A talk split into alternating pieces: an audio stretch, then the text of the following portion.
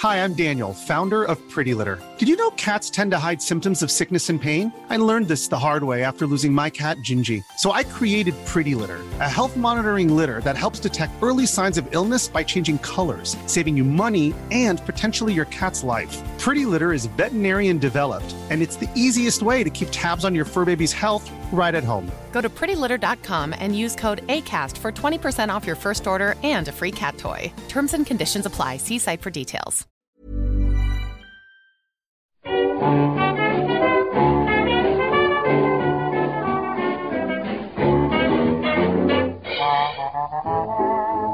buenas, amigas y amigos. Bienvenidas, bienvenidos una semana más al podcast Reload, programa sobre videojuegos que hacemos desde anightgames.com. Programa 6, o sexto programa, queda mejor, ¿no? De la decimocuarta temporada. Normalmente no, no, no digo el número porque no me lo sé, pero hoy estoy viendo que el último fue el 5, le he sumado uno y me ha parecido esto una buena forma de empezar. ¿Qué os parece? Buen truco, buen Un truco. sistema fascinante, fascinante. Ya habéis escuchado, hoy empezamos el podcast con Oscar y con Marta. ¿Qué tal? Hola. Hola, babe, ¿qué tal? ¿Cómo estás? Pues yo bien, yo bien. Tengo... Ya, que me voy a tropezar. Me, me voy a caer en mi propia trampa. Pero lo digo igual. Tengo ganas de hablar con, con vosotros y, y comentar un poco la actualidad, hablar sobre qué hemos estado probando estos días, pero tengo también ganas, no sé si decirte que incluso más, de que llegue Víctor. Porque él ha probado un juego especial. ¿Qué juego? Bueno, hay una bruja. Ujú. ¿El- ¿Uno de pociones? No sé cómo funcionará el tema. En- en- en títulos anteriores había una mecánica parecida a remover un caldero para fabricar una serie de ítems. Pero no, no va la cosa de pociones. ¿No es de la saga Atelier? Vaya, pues no sé yo qué puede ser. Claro, es que me ha tocado con la archienemiga de, de Víctor empezar esto ahora. Bueno, no, perdona. No, ya empezamos. Ya empezamos. Mira, me voy un- una semana. Me voy una semana. Y cuando me pongo el podcast te voy a escuchar difamaciones. No, porque no, no sé en qué punto está vuestro beef, pero, pero sé que durante estos últimos días se ha ido caldeando el ambiente. Más, o sea, aquí te doy la razón, Marta. Más de una forma casi unilateral por parte de Víctor, pero la cuestión es que es que sí estamos. Y para rematar, para rematar la semana pasada, quien estábamos ni tú ni yo, Marta, hablaron 20 minutos sobre los minions, ¿eh? Bueno, pues es que normal. mira, que eso es lo que iba a decir, que dice nuestro beef, como si yo aquí lo hubiera hecho algo a visto. Yo, ha visto, eh, porque lo digo 3.000 millones de veces, es la única persona de este mundo al que yo respeto. A todas las demás personas no os respeto, pero ha visto sí. Y, y entonces se ha enfadado conmigo, perdonadme, porque no es ni por bayoneta esto. Víctor está enfadado conmigo porque yo le dije que los minions eh, son de ultraderecha, porque a la peña de ultraderecha le encantan los minions y se lo probé y ahora está enfadado. Es que no me lo puedo creer, ¿eh? Pero aquí hay un error de base, Marta. A todo el mundo le gustan los minions. O sea que todo el mundo es de ultraderecha. Ultraderecha o ultra izquierda. Los minions No. son totalmente transversales. Perdóname, pero eso no es así, eso no es así. Bueno, Los minions son odiosos y repu- repugnantes. no Yo creo que son de, de extremo centro los minions, ¿eh? Fíjate lo que te digo. Bueno, so- son, son un, un reflejo de, de la sociedad, eso sí es verdad. Pero es que eso no es así. Yo he visto un minion vestido de Hitler, pero no he visto un minion vestido de Karl Marx. Es que esto es súper... Es que vaya, yo ahora busco en Google. Pero hay minion muchos minions, Hitler. Pero hay mu- no, no, not all minions, Marta.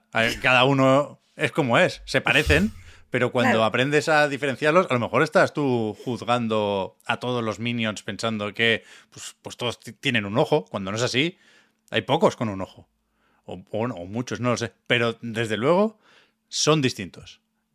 Yo cuando, cuando, cuando se acerca un estreno, ahora ya se, se me olvida un poco porque no puedo estar en todo, pero yo me sé los nombres. El Stuart, el Bob, y los diferencio y cada uno tiene una personalidad muy marcada. No sé cómo responderte, de verdad.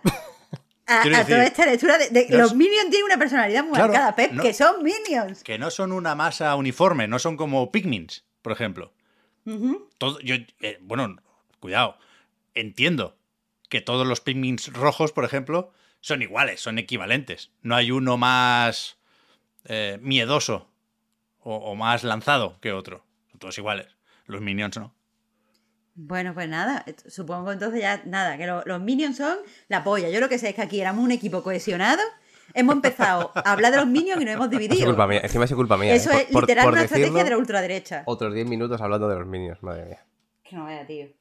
Poco hablamos de los Minions, ¿eh? Bueno, Para la influencia que tienen. Pero bueno.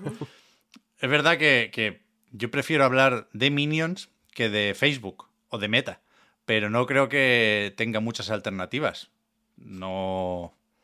No ha sido una semana especialmente movidita en cuanto a noticias de videojuegos. Y si os parece, eso sí, lanzo un par de titulares rápidos para calmar un poco los ánimos, ¿no? Y, y para eso viene muy bien Persona. Porque Persona sí gusta a todo el mundo, ¿no? Es decir, Hombre, por supuesto. Sí, sí, incluso desde la distancia yo creo que se, se ve con buenos Claro, ojos. dentro de los límites de los números de los JRPG, que tampoco son lo más mainstream del mundo ahora mismo, pero con Persona nadie se puede enfadar.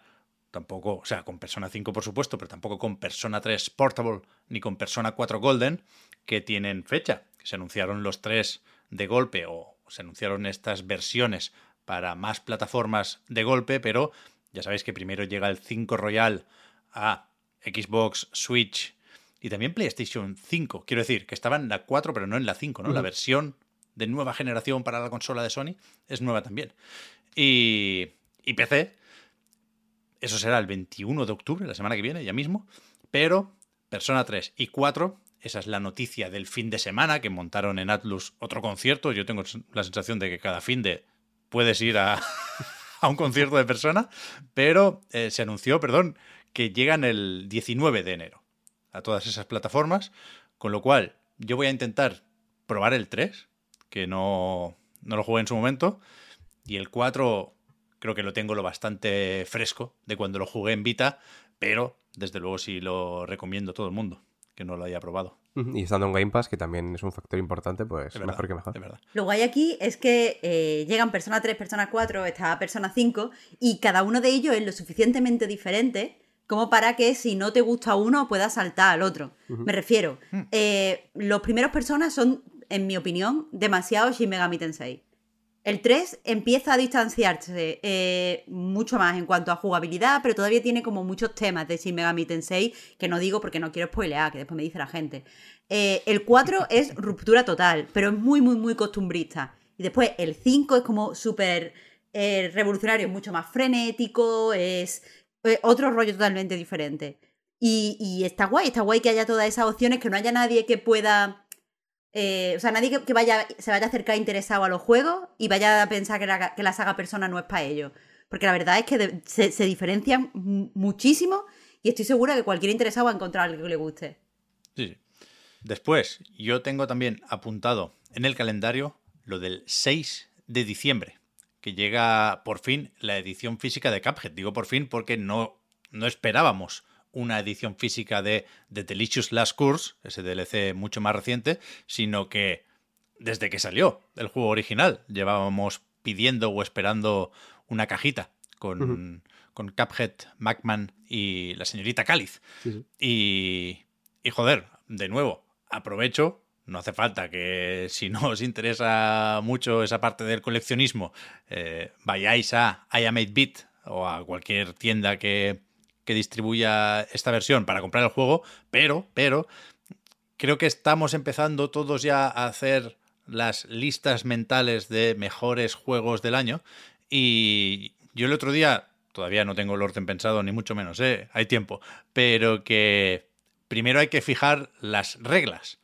Y creo que, que en muchos sitios se va a decir, y con razón, no pretendo abrir ese debate ahora, que, que no valen DLCs, porque The Delicious Last Course es un DLC, en tanto que hace falta el juego original. Y creo que, que- puede quedar fuera de algunas listas. Creo también que mucha gente va a hacer una excepción, faltaría más, también lo entiendo. Pero que pase lo que pase, aprovecho para recomendar no solo Cuphead en general, sino The Delicious Last Course, que me parece bestial. O sea, de lo mejor del año sin duda, entre o no en esas listas. Y por, por hacer un pequeño apunte, Pep, eh, del tema del Cuphead en, en caja, ya la hubo hace años. Lo que pasa es que, claro, era, creo que era para Xbox One en concreto, solo para Xbox One.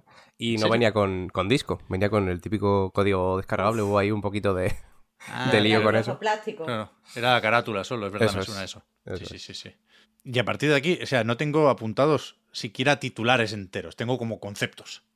4090, ¿no? Ha salido la, la nueva RTX, esta gráfica muy potente, pero todavía más cara, seguramente. No sé qué gana a qué, pero la mayoría de los mortales entiendo que veremos el vídeo de Digital Foundry, leeremos alguna review y, bueno, nos, no- nos creemos lo que dicen, faltaría más, pero no, no es algo que haga mucho ruido, necesariamente por lo, por lo difícil que es acceder a una, a una gráfica de estas. Pero bueno, una pequeña ventana al futuro supongo que siempre es interesante.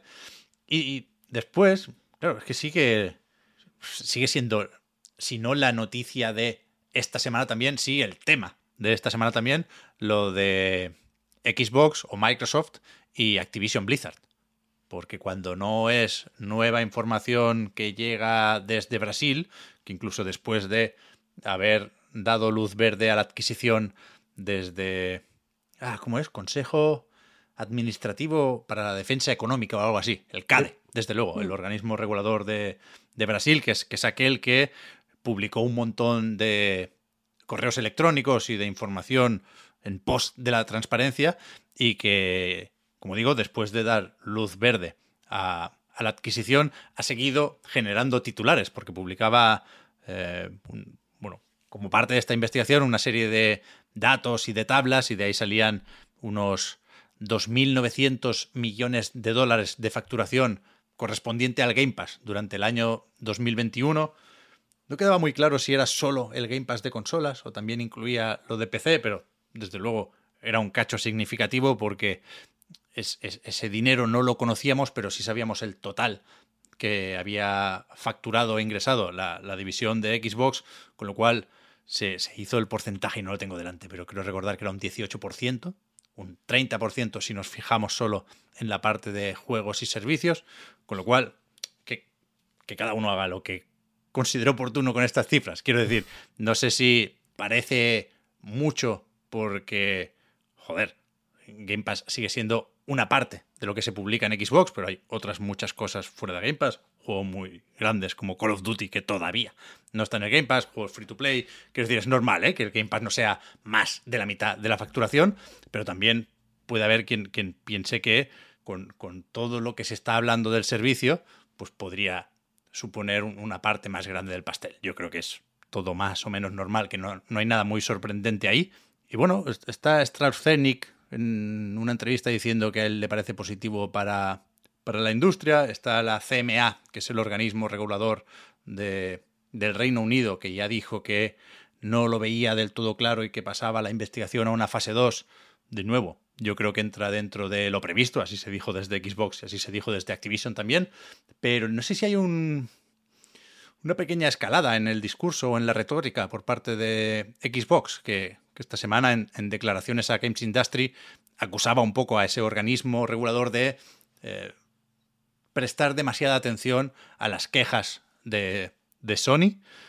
La fase 2 acaba de empezar, hay que crear un comité de expertos y veremos qué pasa con esto, ¿eh? Pero lo, lo digo porque es, es imposible no generar noticias y debates y charlas alrededor de todo esto, que, que- que de cualquier parte, porque hay muchos frentes abiertos, salen excusas para, para comentar la jugada, ¿no?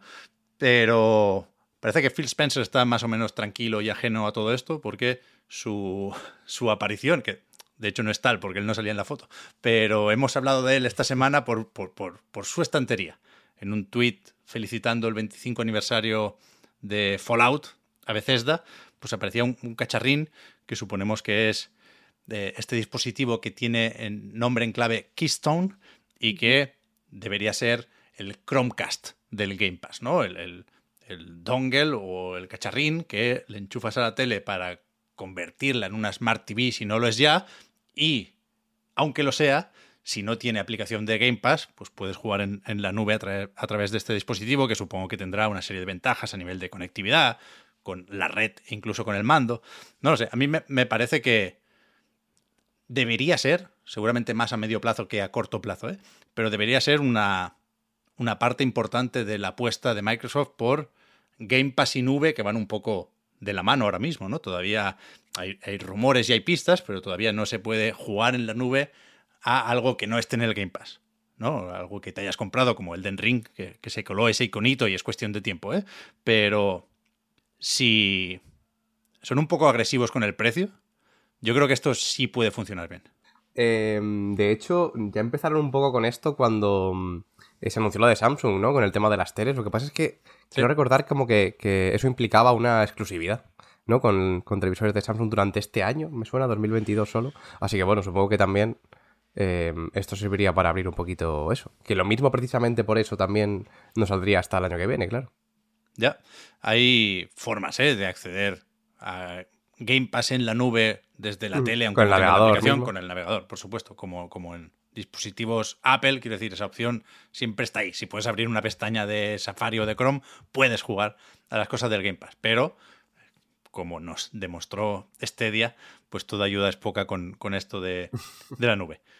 Yo lo que simplemente creo que tenemos que tener en cuenta cuando también pensamos en este 30% de, de ingresos y tal, es que el proyecto mm, Game Pass, es decir, todas las cosas que van a girar alrededor de Game Pass todavía no están disponibles.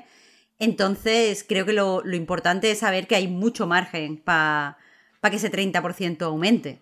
Sí, sí, Claro, No sé si me estoy explicando. me Quiero da- decir que, que no es solo verlo ahora, la foto fija de ahora, sino que, que la inversión de, de- O sea, la, la propuesta de Microsoft aún no está completa. Tenemos que esperar a ver cuánto va a ocupar todo esto en realidad. Totalmente, yo creo que va, va a ser, va a ser bestia, ¿eh? O sea, cada pocas semanas o incluso pocos días hay, hay cosas nuevas sobre Game Pass, sobre pequeños, ¿no? Pequeñas piezas que, que van, que van saliendo sobre Game Pass y cuando se junte todo, yo creo que el puzzle va a ser, va a ser bestia. Hmm, Pero yo ya digo, ¿eh? yo no, no- no sé en, en qué lado colocar ese porcentaje, pero había gente que decía, tiene que estar cerca del 100. Y yo creo que hay que decirle a esa gente, cuidado, porque, por ejemplo, todo lo que es free to play, que no es poca cosa, nu- nunca va a estar dentro de la parte de ingresos correspondiente a Game Pass, ¿sabes? Porque por, por narices, por definición, digamos, lo, lo que es free to play no está en Game Pass. Supongo que con Game Pass será cada vez más habitual lo de ver pases de batalla y ventajas en juegos free to play, ¿eh? Pero en, ningún caso, creo yo, puede ser un 100% de la facturación, ni en los próximos meses o años estará cerca de serlo. Pero, pero eso, se sigue hablando mucho de nuevas formas de, de jugar, que os voy a contar. Hay otras cosas que no cambian tanto, por ejemplo, Overwatch 2 sigue con, con problemillas, con personajes que se retiran para corregir bugs, pero de rebote se llevan a otros personajes que no tocaba y después viene otro ataque de DOS y está Blizzard ya haciendo un poco de control de daños y ofreciendo skins gratuitas y experiencia doble mientras arregla una cosa y rompe otras. Yo la verdad es que no, no he vuelto a jugar, sigo con otras cosas. Grounded, básicamente.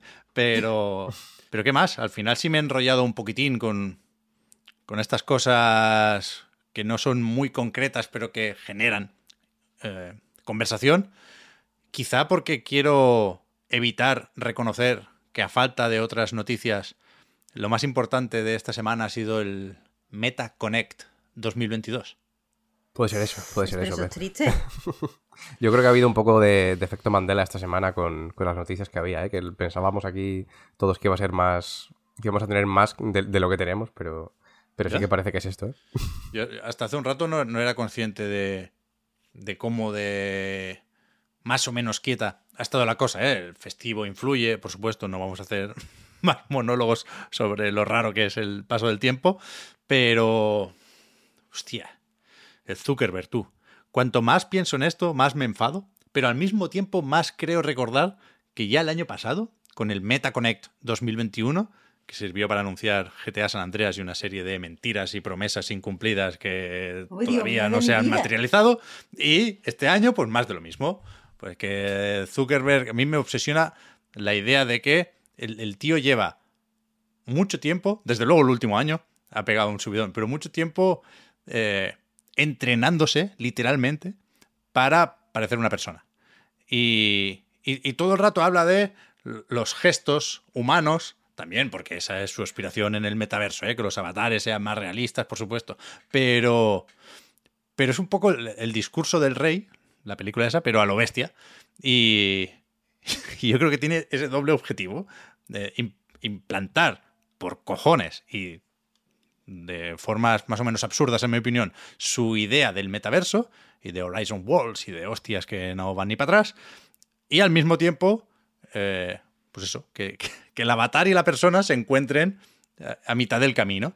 Y, y, por eso me hace gracia lo de esa recreación 3D fotorrealista de Zuckerberg, que es indistinguible del de verdadero por muchas razones, pero que tiene, por supuesto, truco por todas partes. Quiero decir, yo he visto compartido mucho en Twitter ese clip, pero he visto muy poco compartido lo que viene antes, que está en, un, en una burbuja de estas, en una cúpula con 800 cámaras. Es verdad que en la misma presentación se, se habla de, o sea, se reconoce esto, faltaría más, y, y, se habla de una versión más limitada y con más margen de mejora con el móvil. Y eso sí me parece bastante sorprendente. Pero por lo demás, yo estoy muy, muy de culo con Meta. Yo soy hater de Meta. Creo que, aparte de todas las movidas sobre manipulación de los datos, sobre sesgos, sobre descontrol de la información. Aparte de todo esto, creo que su visión para el futuro es cínica, excluyente y francamente asquerosa. Con lo cual, no, es verdad, es verdad. O sea, que, que, que, que no, que no, que no, que, me, me, pone de muy mala leche, sin entrar siquiera en NFTs y otras implicaciones de lo que hay alrededor del metaverso. El núcleo del metaverso ya me parece una, una distopía lamentable y sin sentido y totalmente artificial por la que no pienso pasar. O sea, si esto es el futuro, a mí me tendré que buscar en la montaña. Ya lo he dicho muchas veces, pero cada vez lo veo más claro. Pero, pero, perdonad el rant, ya sabéis que... Este, Desahógate, Pep. Este es mi momento terapia, pero hay una parte que es indiscutiblemente de videojuegos, ¿no? Y, ni siquiera hace falta ir a ese dispositivo nuevo que se podrá utilizar para jugar a títulos de VR, esas Oculus Quest Pro, que son muy chulas y también muy caras, 1.800 euros a partir de el 25 de octubre, pone aquí que me la entregan como experimento, ¿eh? no, no, no he confirmado todos los pasos. Pero aparte de eso, esta gente sigue comprando estudios. Se nos puede llegar a olvidar que compraron a los del Beat Saber, compraron al, del, ¿cómo es? Asgard Wrath, lo hemos mirado antes, que son los de Sanzaru, no me acordaba yo de estos. Y esta semana han anunciado también la adquisición de Camouflage, que es el estudio con Ryan Payton que había hecho el Republic y más recientemente eh, trabajaron en el Iron Man VR para PlayStation VR, que ahora llega también a, Oculus.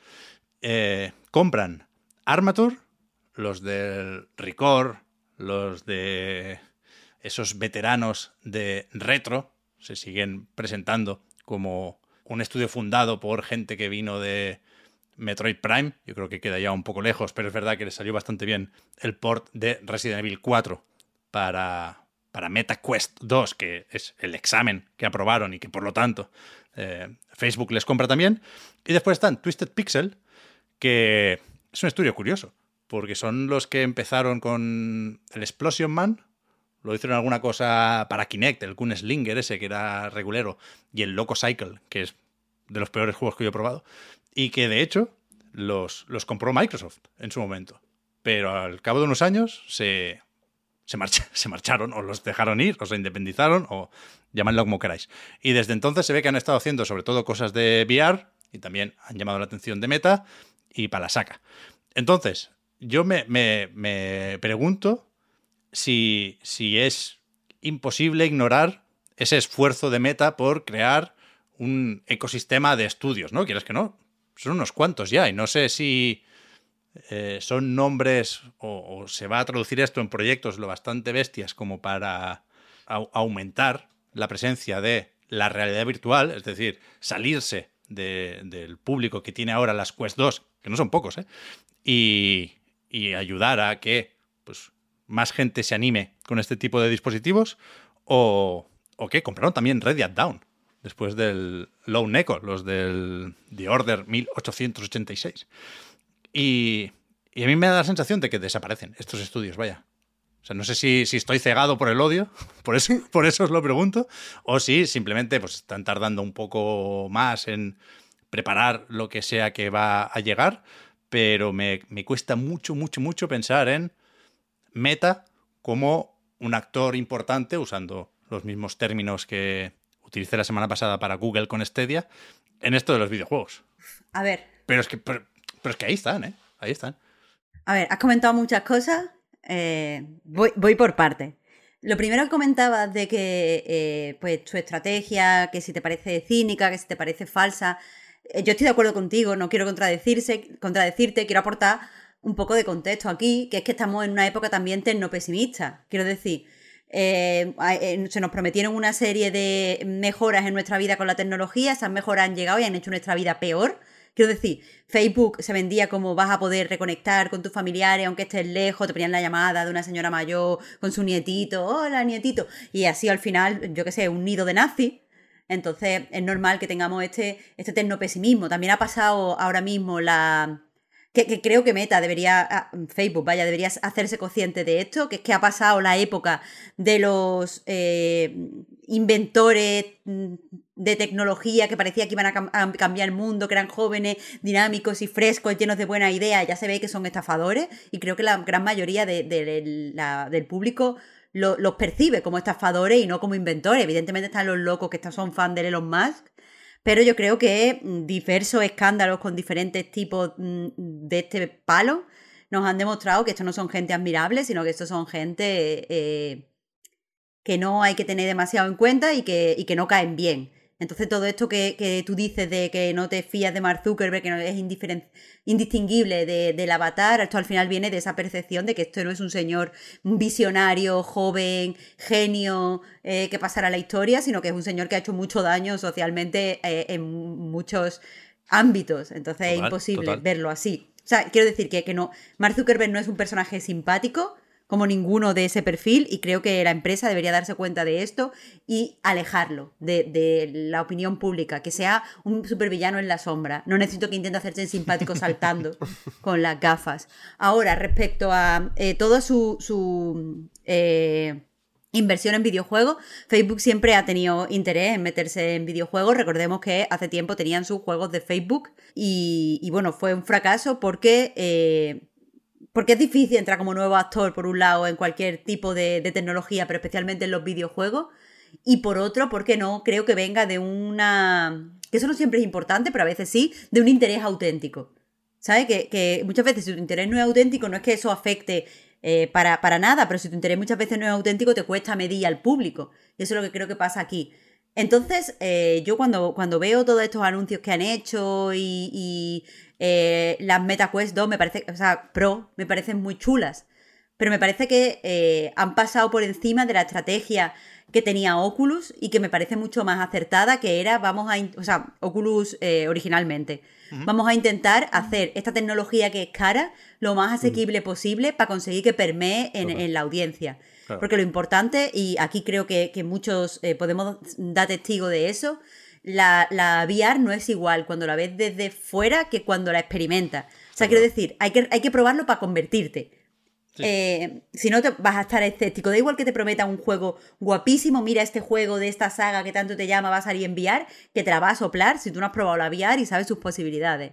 Entonces, eh, para, para- para conseguir que, que permee, eh, hay que tener una estrategia que sí, por un lado te lleva a perder dinero, pero por otro hace que, salga pues, hardware asequible que pueda comprar todo el mundo. Esta, esta eh, anuncio que hacen va totalmente en contra de esa estrategia y tú podrías decir, bueno, pero es que esto es para desarrolladores, pero no es así, porque lo he vuelto a mirar desde que hemos grabado el recarga y no, no dicen que esto es específicamente centrado en el desarrollo o para profesionales de la VR, sino que esto que quieren que sea un eh, aparato que compre la gente y que use la gente de normal.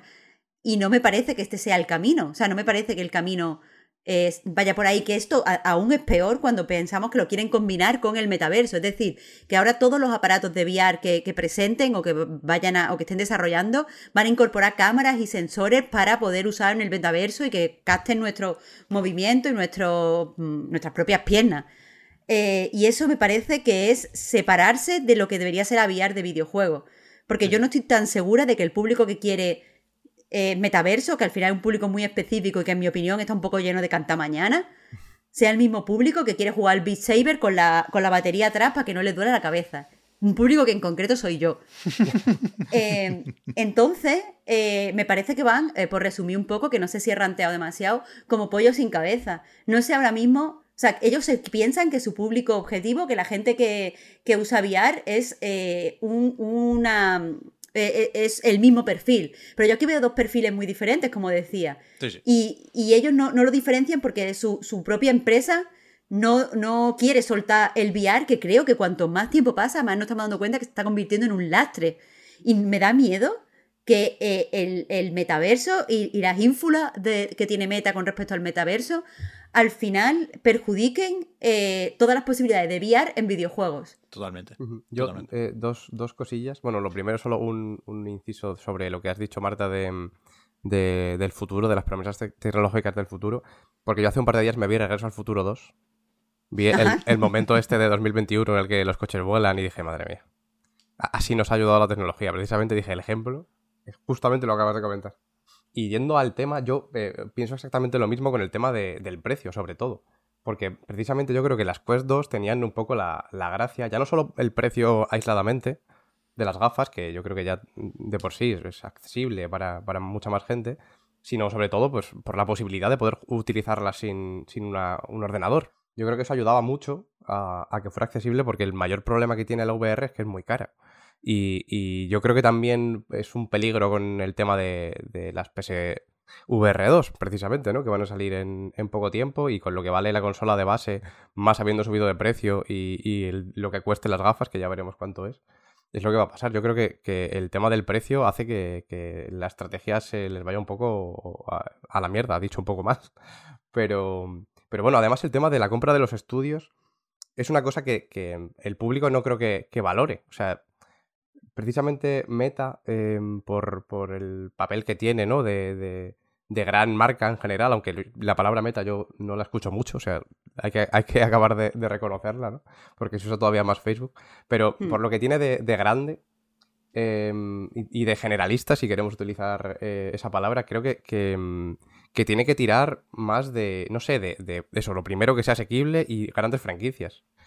Y yo no sé, lo veo complicado con, con, los estudios que están comprando, no sé el, tema de licencias cómo lo llevarán, eh, pero es que de verdad que no, no veo que pueda ir a ningún sitio. y, y, más que, que, todo lo demás, porque yo creo que, que, ya hay mucha base o suficiente base ¿eh? como para que mucha gente se pueda unir a la, a la VR. Yo, por ejemplo, me parece que el Beat Saber, precisamente Marta, el ejemplo que has puesto, que es de los pocos que yo he podido probar, eh, llama mucho desde fuera y desde dentro te confirma que, que, que es un, un, gozo, la verdad, probar. Es una bestia. Sí, sí, es una barbaridad. El, el... Además va, va súper fino, sorprendentemente fino. Yo pensaba que quería un poquito más a trompicones o, o lo que sea y es, es, bastante, bastante fino. Y yo creo que hay más experiencias de estas que te lo pueden... Eh, pues eso, garantizar una buena experiencia y que la gente se quiera sumar, pero desde luego es eso, que, que el tema del, del, precio de los 1.500 dólares es que es, es que es una absoluta barbaridad. Ya, yo creo que como se lo pueden permitir, pues van un poco a todo. O sea, lo de los videojuegos a mí me parece un poco caballo de Troya. En plan, esta gente es la que está comprando realidad virtual. Démosle jueguicos y, con suerte, se lo van a enseñar a más personas de su entorno que si no entran por el Beat Saber, pues a lo mejor sí les mola esto de, del, del metaverso. Pero es que no... Al mismo tiempo están con, con, con la realidad mixta, ¿no?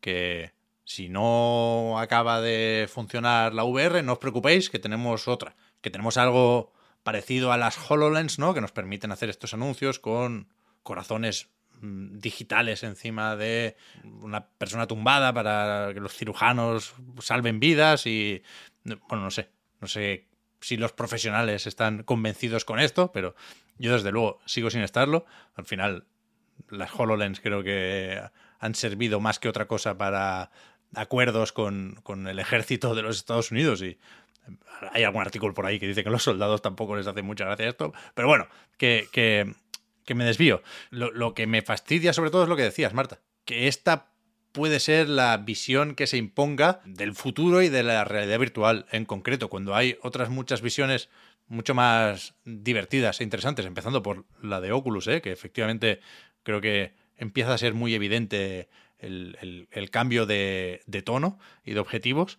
Y hablando de todo esto, el otro día me recomendaban en Discord un vídeo de People Make Games sobre el VR Chat, que quizá es el metaverso más exitoso si no contamos Fortnite como metaverso que, que, que hay en, en, realidad virtual, ¿no? Y, y es verdad que es, que es caótico en todos los sentidos, para lo bueno y para lo malo, y que Facebook no está monetizando esto más allá de vender las Quest como dispositivo por defecto para meterse en el VR chat, ¿no? Pero no sé si hay microtransacciones, creo que no son importantes, creo que sí hay un, un, una versión premium, ¿no? Que una vez dentro del VR chat puedes pagar para tener algunas funcionalidades añadidas, pero en cualquier caso, esto está en Steam. La ambición de Facebook pasa por que todas las experiencias estas del metaverso sean en su plataforma y no llevarse un 30%, llevarse un 45, creo recordar, casi un 50% de, de, del dinero que se mueve por ahí dentro, ¿no? Y, y es eso, yo, yo, creo que va a, a, engañar, entre comillas, o a, a influenciar, si no queremos ser tan escépticos, a muchas empresas que se dedican a esto. Quiero decir, por sorprendente que parezca, a Zuckerberg no, no parece que le falten amigos. Estuvo Satya Nadella en esta presentación anunciando pues integración con un montón de productos de Microsoft, Teams, creo que varias cosas de Office y Game Pass, ¿no? Habrá también aquí una aplicación para en plano, digamos, ab abrir una pantalla en el entorno de, de las Quest y, y jugar ahí en la nube a las cosas del Game Pass. Pero se me quitan un poco las ganas de VR en general viendo esto, ¿eh? viendo que la voz cantante la llevan estos. O quizás no, tengo la esperanza de que no sea así, ¿eh? pero ahora, a, ahora mismo, esta semana, creo que es así, que se, se está volviendo a hablar mucho de todo esto. ¿eh? Yo sí, sí que creo que, que todo esto es o sea, todo, todas estas noticias, no estamos de pesimistas de forma random. Sí que creo que todo esto termina afectando y me he acordado mientras te escuchaba, Pep, de, un podcast que se llama Jugando a Derecho, que, que lo hacen pues dos abogados que están normalmente centrados en eh, pues el derecho a la privacidad. No sé cómo se llama, o sea, me lo han dicho 30 millones de veces, no sé exactamente cómo se dice, pero precisamente son, ya eran desde el principio muy, muy escépticos de, de la tecnología Oculus cuando, cuando nos exigía ver, o sea, tener un perfil en Facebook, por ejemplo. Y de todos los datos que recopilaba, era como muy, me lo definieron como muy opaco. Eh, y tienen un par de, de, programas dedicados precisamente a eh, cómo va a perjudicar cuanto más, eh, cuando esta tecnología más se asocie a Facebook, a Meta, peor va a ser para nosotros. Y te razona un poco por qué. Y, es verdad que nosotros muchas veces aquí en este podcast no nos importa demasiado la privacidad, pero eh, creo que, que, ya son demasiados frentes que se abren contra la tecnología. ¿Sabes? Desde el propio malestar que produce Facebook, el propio malestar que produce Mark Zuckerberg, el hecho de ver que nos quieren colar. Eh, cosas como el metaverso, eh, cuando entren los NFT no, nos pondrá la, boca torcida el NFT, pero también hay gente que le importa mucho la privacidad, debería importarnos a todos, pero yo sé que, mmm, agota, sabe muchas veces que estamos en un sitio de tanta vigilancia donde decimos sin querer tantas cosas de nosotros y quería mencionar eso, eh, que, que, no sabemos, o sea, que, que, son opacos y que es normal que, que, por ahí hay mucha otra gente que se baja de la tecnología. No creo que le venga bien a la VR todas estas cosas que está haciendo Meta. Parece muchas veces que una tecnología eh, le va a ir mejor si tiene como mucho respaldo económico detrás, una gran empresa detrás que parezca que la va a, servir, que la va a sacar adelante pero oye, eh, Google no puede sacar adelante tecnologías y creo que eh, Facebook va a terminar de pinchar, espero equivocarme, la realidad virtual y va a hacer que, que mucha gente ni siquiera lo intente, ¿sabes? Hmm, bueno, pero, pero, eso sí, sí, de verdad acaba, acaban teniendo un poco la voz cantante, ¿no? Que, que decíais. Yo creo que no necesariamente tiene pero por qué tenerla. Es que tienen el dinero para tener la voz cantante. Nadie, es, o sea, efectivamente, nadie con tanta pasta está tan a tope con la red virtual. Pero nadie. Uf, pero... O sea, el dispositivo de Apple que se rumorea no acaba de salir nunca y cuando salga yo creo que no va a, a ser algo tan, tan, tan importante para Tim Cook como lo es para Mark Zuckerberg. Y los, los demás, pues sí, tienen sus dispositivos, pero no, no les ponen un nombre que haga alusión a eso, a, a, su empresa. Yo creo que es una obsesión de este tío que, bueno, que, que, que es una apuesta que le puede salir bien, le puede salir mal, pero, pero es un all-in de, de manual. Hombre, desde luego, eh, los, los dos lados que, mencionábamos antes, ¿no? De, de- el tema del el metaverso. El metaverso, desde luego, yo creo que, que no hay, no hay eh, pelea ahí. Pero bueno, por suerte tampoco creo que sea la nuestra. Entonces, en ese sentido, eh, yo estoy tranquilo. Pero en el tema de, de videojuegos, al final, que, es, es lo que nos, nos importa aquí, yo de verdad que dudo que, que acaben llegando a algún sitio. Pero porque no me, no me explico con, con todo esto que están haciendo, con lo poco accesible de, de las gafas, que, que de verdad acaben teniendo mercado ahí y que acaben teniendo buenos juegos, que al final es lo que acaba, Ya, lo que ya, acaba ya. importando. Es que, que, joder, me sabe mal eh, no, no poner en el centro los juegos, pero es que tampoco han anunciado Mm, gran cosa, ¿eh? En relación con estas adquisiciones o con, con cualquier otra cosa. Pero, pero ¿qué es eso? O sea, perdón si, si sueno más irracional de lo normal, pero es verdad, me doy cuenta de, de que esto es más personal que otras noticias relacionadas con videojuegos. Claro, es que me, me toca muchos se te ha cojones. cruzado el Zuckerberg. No, aparte de esto, que me toca muchos cojones que me digan que me van a cambiar la vida. O sea, ya, ya veremos. Primero, que no quiero, porque ahora estoy más o menos bien. Y segundo, que ya veremos, que no, lo- no lo vas a decir tú, te lo aseguro. Que esto no. O sea, no, no, no te queda para poder decir que esto es una revolución como la de los móviles. Pero, pero ¿dónde vas? ¿Pero dónde vas? Me. me no sé, me, pongo nervioso y si, mira, si intento hacer un esfuerzo para ponerme en su lugar y tal y cual, es verdad que el contexto es jodidísimo, claro, porque el mundo está como está, los precios son los que son y, y joder, anuncian las, las Quest Pro en vez de unas Quest 3, que es lo que todo el mundo quiere y, donde quizá se, se- se haría más accesible la tecnología, porque vienen de aumentar 100 cucas el precio de las Quest 2. 100 cucas, que es un porcentaje muy grande porque el precio de base que era 300 euros y ahora son 300. 400. Sí, ¿no? Sí, sí. Que, que- que claro, claro que es jodido. Pero precisamente por eso, déjame en paz, Mark Zuckerberg. Déjame en paz. La última vez que te lo pido bien. No, no, pero la vía a la tope. Yo tengo a ver si salen buenos juegos de aquí. Es verdad, Oscar. Hay que, hay que reconducir esto y luego ya que, que se meta en el metaverso quien, quien quiera. Yo me, tengo, yo, me tengo que ir a que me dé el aire ¿eh, ahora. O sea, No, no, ya, si lo noto perfectamente. Sí que tú tienes que tener la mandíbula bloqueada Bueno, de la y- rabia. Y, y- y respirar aire fresco, Marta, y, sentir la naturaleza y saber que los pajarillos que están ahí son, son de verdad. Con lo cual, si os parece bien, podemos dar paso a una entrevista que habéis preparado. Bueno, estáis Marta, tú y Víctor en la entrevista, pero Oscar también tenía el contacto que ha hecho posible esto.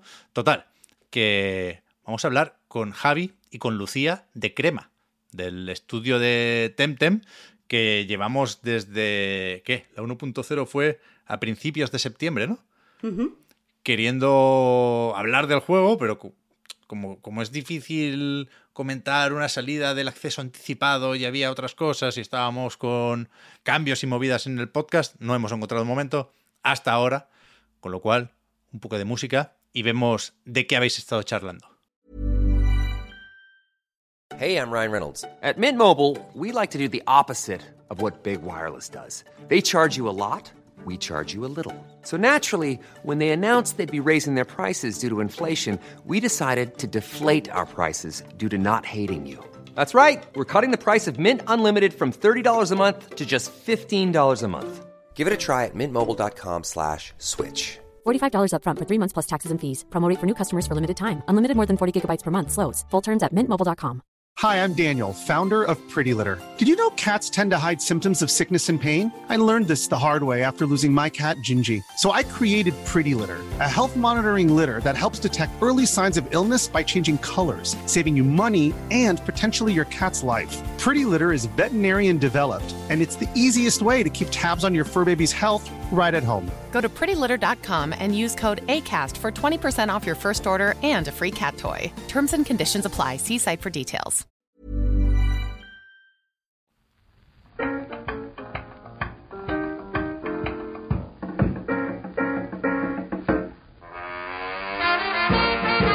Bueno, Marta, eh, ¿qué te parece? Yo sé que tu espíritu nacional eh, está muy desarrollado, creo que es una de tus características. La gente que te conozca sabrá que. ¿No? Diré, dirá, hostia, Sí. Marta Trivi pues es- España, ¿no? En realidad. Por supuesto. Eh, aprovechando efectivamente que estamos grabando no en el Día de la Hispanidad, que es un día sagrado y evidentemente eh, descansamos, sino el día siguiente, pero bueno, la Hispanidad deja, la- deja rebaba, ¿no? Regusto en, en pa- en paladar. Eh, vamos a hablar hoy de no solo de un juego hecho en España, sino que vamos a hablar también con eh, parte de su equipo. Me refiero a Temtem, y para hablar sobre el juego están aquí Javier Agüera, que es lead programmer, y Lucía Prieto, que es community director. Director. Lo estoy diciendo en inglés, aunque tendría que decir programador principal y directora de comunidad, ¿no? Ya que estamos con el rollo de la hispanidad. ¿Qué tal, Javier y Lucía? Hola, ¿qué tal? Muy bien. Encantado de estar aquí con vosotros y a pasar un, un buen rato. Pues yo también, igual, encantada, muy contenta de estar aquí, gracias por recibirnos. Pues, Víctor, no, no sé si, si empezar yo porque tengo una pregunta españita un poco. Es ligeramente españita. Dispara, dispara, dispara. Porque, claro, eh, bueno, yo ya eh, jugué al acceso anticipado de, de Tentem, eh, lo hice en directo además, y he vuelto ahora con el lanzamiento ya oficial.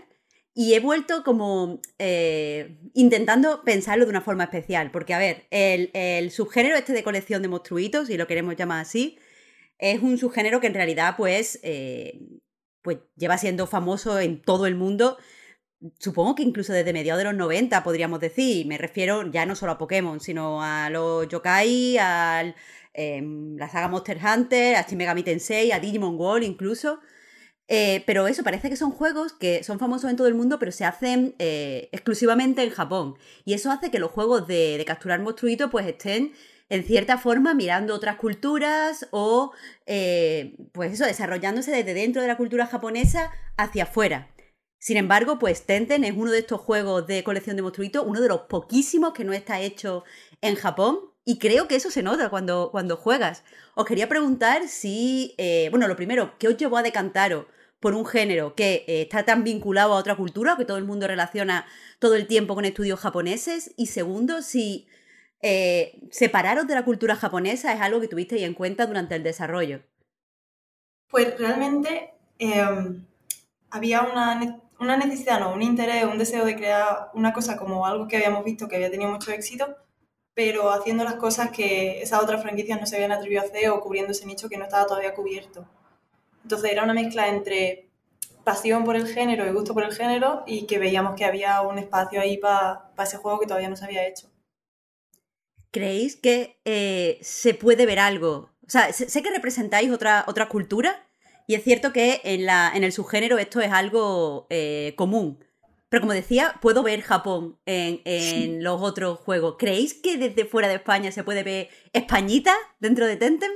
Pues mira, sí. Yo creo que sí. O sea, lo mismo no se ve de manera general, pero yo creo que la representación que hacemos de las diferentes eh, culturas que tenemos en cada isla, porque cada isla está basada en, en una cultura diferente, y Ujú. también el tema de, de las conversaciones, o sea, todos los diálogos que tenemos en el juego eh, con los NPCs diferentes, yo creo que ahí sí se puede notar un poquito de, de que se ha hecho en España. Ya, aparte que tenemos algunas bromas que son propias nuestras, hablando de- del Día de la Hispanidad, pero sí que, sí que yo creo que, que se puede notar que está fuera de Japón y sí, yo creo que se notaría bastante. Le hemos dado un poco la vuelta a la tortilla porque ahora somos nosotros los que hemos representado a Japón en nuestro juego y a lo mejor lo hemos hecho desde los ojos del, del extranjero también, del extraño, de la persona que no conoce la cultura al 100%, pero que lleva mamando mucho de esa cultura en anime, cultura popular, manga, bla, bla, tal. Entonces nosotros lo hemos hecho al revés esta vez. Bueno, ahora Pokémon va, va ya a completar el Sí, señor. círculo. No sé no si es casualidad, pero sí. Pokémon Españita. Y, y, ya que estamos hablando de Pokémon, ¿cómo fue. Cómo, cómo habéis vivido desde dentro el proceso de empezar siendo un poco un clon de Pokémon? Porque al principio recuerdo que la. Pues en fin, cuando se, prese- cuando se presentó Temtem, pues en fin, las, lo- las similitudes quizá fueron lo que más saltó a la vista, pero creo que con el tiempo, eh, sin, sin haber hecho grandes cambios en realidad y sin haber traicionado la visión que, que, pues, que teníais de Temtem desde el principio, yo creo que ha ido ganando entidad ¿no? y reconocimiento y, y- y entidad como algo eh, propio, ¿no? Y que, que- que vive más allá de, de- de la referencia a Pokémon, por así decirlo. ¿Cómo se ha vivido desde dentro ese proceso? No sé si lo habéis, mm, si lo habéis visto desde dentro, de hecho. Pues la verdad es que sí que se ve desde dentro también, pero quizá hay una parte de, de que al principio el, el parecido fuera más fuerte que está intencionalmente hecha así. O sea, la primera isla es totalmente una isla que está pensada para que la gente llegue y le resulte familiar y diga, ah, ya he pasado por una experiencia parecida aquí. Y a medida que avanzas en el juego y a medida que nosotros mismos avanzamos en el desarrollo del juego, te va alejando un poquito más. Ahí es cuando se pone la historia más compleja, ahí es cuando empiezan a aparecer personajes y temáticas que no salen en un juego de Pokémon. Y efectivamente eh, hubo mucho cuidado en mantener cierta mantener ciertos tópicos, ciertos puntos en común que el jugador espera de un juego de caza de criaturas, pero le hemos dado un girito a casi todo. Entonces pienso que al final, aunque la primera imagen sea, pues esto es igual que Pokémon, en el momento en el que le dedicas 3-4 horas a Temtem te das cuenta de que no es exactamente igual que Pokémon y a medida que va avanzando esa sensación inicial que tenías de que se parecía mucho se va desvaneciendo porque la complejidad es muchísimo mayor y hay muchísimos sistemas que son muy diferentes. Entonces partimos de un punto común quizá, pero en el momento en el que el jugador le dedica a eso 4 o 5 horas, se empiezan a ver las diferencias muy claras y al final a medida que el juego ha ido avanzando y se ha ido haciendo más grande, la gente va comentando eso, se va corriendo la voz, las reseñas pues hablan un poco de esto es exactamente igual que Pokémon y al final, llegado al final del desarrollo del juego, ya todo el mundo lo sabía, que se parecía a Pokémon, pero no es Pokémon. Pues ya que mencionan la, dificultad, me gustaría ir un poco por ahí, porque creo que es el primer twist en realidad que, recibe el jugador, que, esperas a lo mejor una experiencia similar a, a otros juegos de, de, colección de monstruitos, de repente el juego es muy difícil, estás esperando entonces que entre como un loop de juego muy cerrado, que es también algo que tienen algunos juegos del género, tampoco el loop de juego es tan cerrado. Eh, y mi pregunta sería si alguna vez os ha dado miedo, eh, supongo que, o sea, podríamos decir, alienar a, parte del público interesado que está acostumbrado a que estos juegos sean más sencillos, a que estos juegos, el componente estratégico no sea tan fuerte, eh, que está esperando a lo mejor un juego de corte, incluso podríamos decir familiar, porque no, no considero que vuestro juego sea, sea familiar, como digo, es, es difícil para pa, quizá los jugadores más jóvenes. ¿Eso os ha preocupado? O sea, ha preocupado y, y, ha ocurrido. O sea, la idea siempre ha sido hacer, hacer un juego que, que nos gustase a nosotros y el tema de, de, que fuese complicado, de que las batallas tuviesen algo, tuviesen un pasito más allá y que hubiese que tener un componente táctico muy grande, pues siempre nos ha gustado.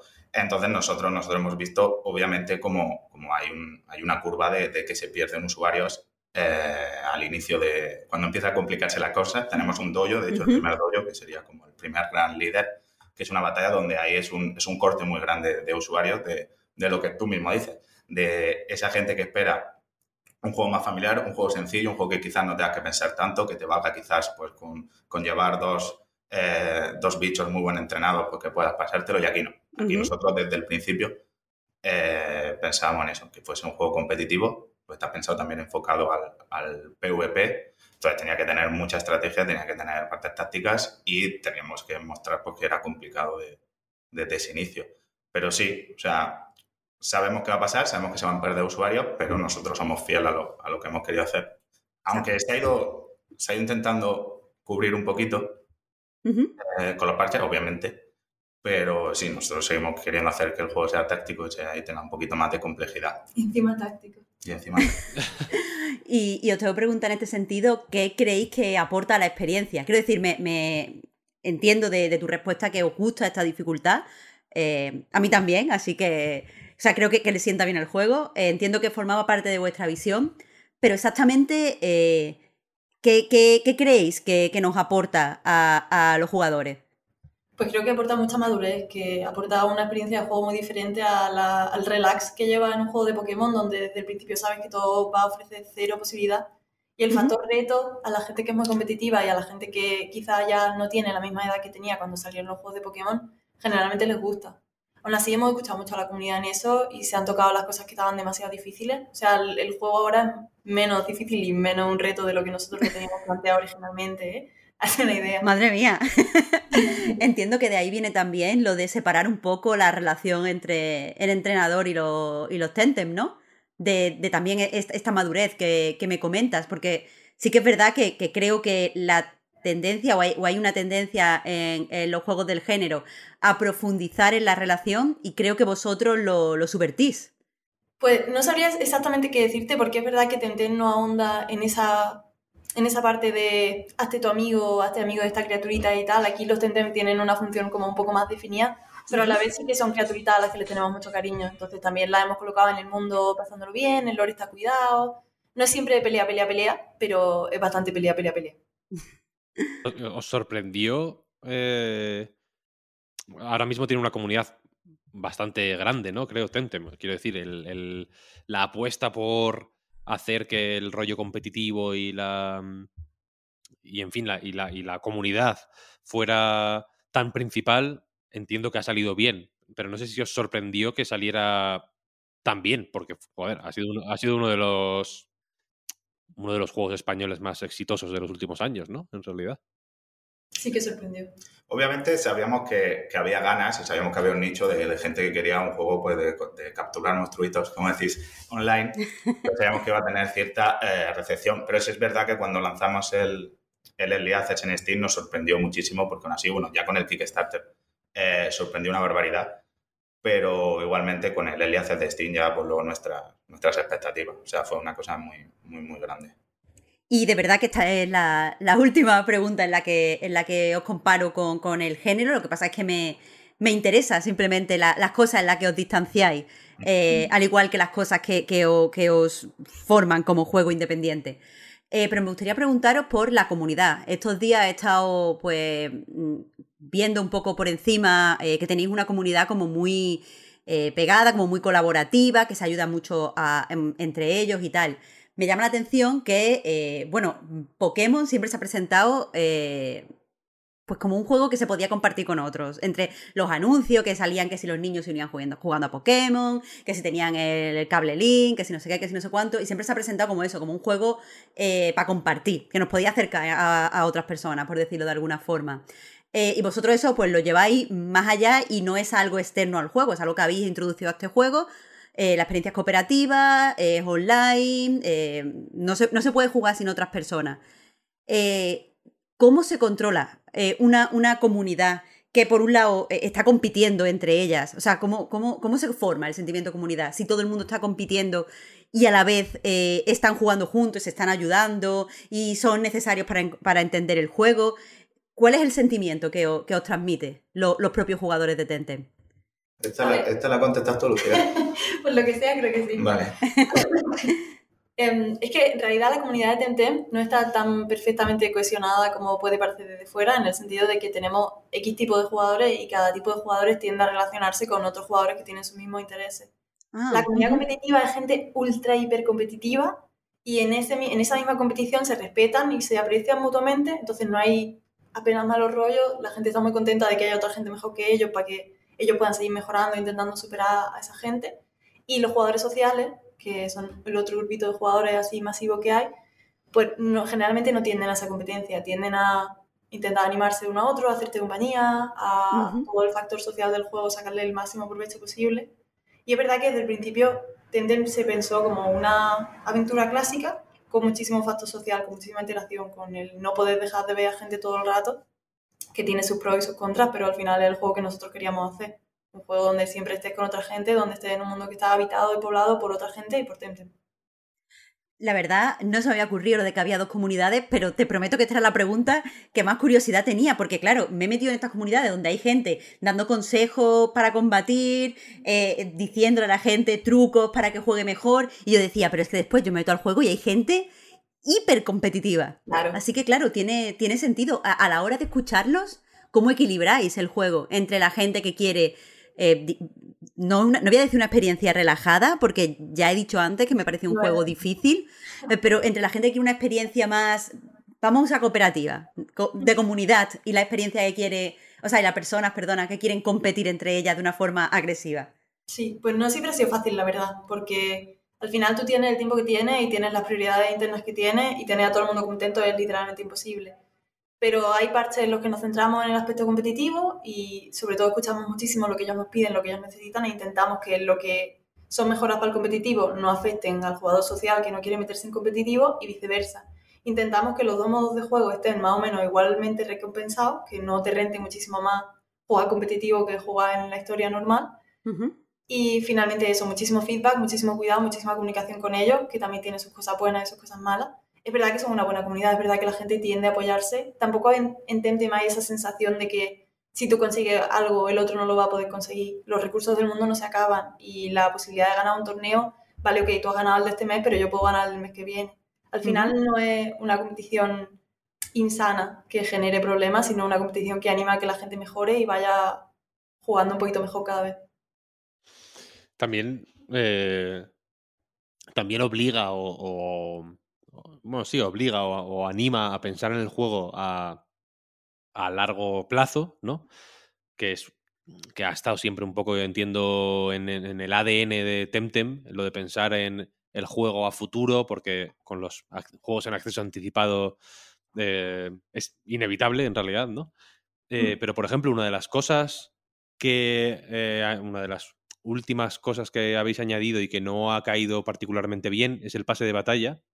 Yo entiendo que entiendo que es un tema feo, no, no, no, quiero... No, no pasa nada, porque además apenas lo hemos hablado en los últimos tres meses, así que... No quiero dar un coscorrón ni nada, simplemente me, aprovechando que estáis aquí, me interesa preguntaros por qué razonamiento hay detrás de un pase de batalla como este y, y si es y si, y si no es un o sea, y cómo, y cómo se, se lidia ¿no? con, el, con el hecho o, con la, yo sospecho que es un, mal necesario prácticamente, ¿no? Para mantener activa, o sea, para mantener activo un juego. Claro, los servidores, realidad, recurrente. Claro, que en realidad no tiene otro tipo de, de fuentes de ingresos. Entiendo que Pokémon, pues eh, un día en un ICLO generan 70 millones de euros en camisetas. Por ahí. Supongo. pero, pero Tentem todavía Fijaos cómo, ¿no? Todavía no. En algún momento igual sí, pero ahora mismo no. ¿Cómo es este... O sea, ¿cómo, se, cómo es tomar esta decisión? Porque es una decisión, joder, que tiene que, ser tensa en realidad, ¿no? Incluso dentro. Yo entiendo que, que, podíais eh, anticipar que habría, no sé si en la medida en que las hubo, pero que iba a haber reacciones no siempre positivas. Sí, es justo eso. Anticipábamos cierta reacción, no anticipábamos la que hubo porque era una cosa que nosotros llevábamos hablando mucho tiempo. O sea, siempre hemos sido muy transparentes respecto al hecho de que Temtem es un MMO, siempre está online, va a seguir añadiendo ese contenido y ese contenido tiene que salir de alguna parte. Entendemos, la verdad, las dos posturas. Efectivamente, internamente también hay un poco de división de opiniones. Entendemos a la gente a la que no le gusta nada el modelo del, del pase de batalla y entendemos a la gente a la que no le importa o no le afecta. Al final hemos intentado que influya lo menos posible en la gente que no quiere comprarlo. Todo es cosmético, nada afecta a la jugabilidad, nada impide que disfrute del juego al 100%. Y así dejamos a la gente totalmente la opción de decidir si nos quieren apoyar ese pasito extra o si se conforman con haber apoyado el juego, que ya obviamente es más que suficiente y con eso nosotros tenemos. Pero claro, al final si quieres meter más contenido, tienes que poder mantener tu juego y al equipo que va detrás de tu juego. ¿Y tenéis en ese sentido considerado eh, pues recurría a otra forma de, monetización más allá del pase de batalla. Es que entiendo que, eh, bueno, sois, un estudio indie, normalmente cuando hablamos de, de los juegos independientes que, que lo petan, eh, pues son juegos que, que, por muy largo que sea, por muy muchas actualizaciones que tenga, es un juego que no es un MMO. Se me ocurre compararos porque es fácil también con Stardew Valley que al final pues es un estudio relativamente, bueno, en este caso un, señor con ayuda. Un estudio de una persona. Un señor concreto eh, que no tenía un escritorio, pero eso, eh, al final es eh, eso, un, equipo limitado, por decirlo de alguna forma, saca un juego, el, el juego crece mm, de una forma incontrolada en la popularidad, pero vosotros tenéis mm, muchísimos más gastos. Entiendo que en cierto momento tendréis que, si, sigue, si aumentan los jugadores o si eh, vais a, tener muchos jugadores o sea, mucho contenido nuevo, tendréis que pensar otro, otro modelo de monetización. Os quería preguntar por eso, pero también, ya que se me acaba de ocurrir mientras hablaba, si creéis que este tipo de juego ya, ya lo habéis hecho, ya os ha salido bien, pero quizá era demasiado para un estudio de, de las características de crema. Pues realmente o sea, ya tenemos varias opciones de monetización, porque número uno, comprar el juego, número dos, comprar el juego en varias plataformas. Número tres, aparte del Battle Pass, hay una tienda, este, o sea, estática. a la que le vamos a seguir metiendo mucho contenido y entre eso y obviamente todo lo que se ha ido consiguiendo durante estos años, el juego tiene para bastante tiempo de sustento. Si los planes que tenemos no nos fallan. De momento no tenemos nuevos planes de monetización como tal para Temtem. Eh, y si es un juego demasiado grande para nosotros, bueno, es que hemos, hemos ido cambiando de parecer sobre eso porque empezó de una forma... O sea, la idea original de Temtem no es ni la mitad del juego que es a día de hoy. Se tenía una idea mucho más delimitada, mucho más controladita, mucho más pequeñito y obviamente, pues como pasa siempre en estas cosas, nos vinimos arriba. Yo no pienso que Genevieve pensase hacer Stardew Valley tal y como es a día de hoy. Nos hemos calentado. Sí. Pero, pero salió bien la calentada. Claro, claro, es que al final. Sí, sí, sí. Bueno, eso parece, sí. De momento De sí. momento va bien. Obviamente también se hicieron un montón de ajustes para que saliese así.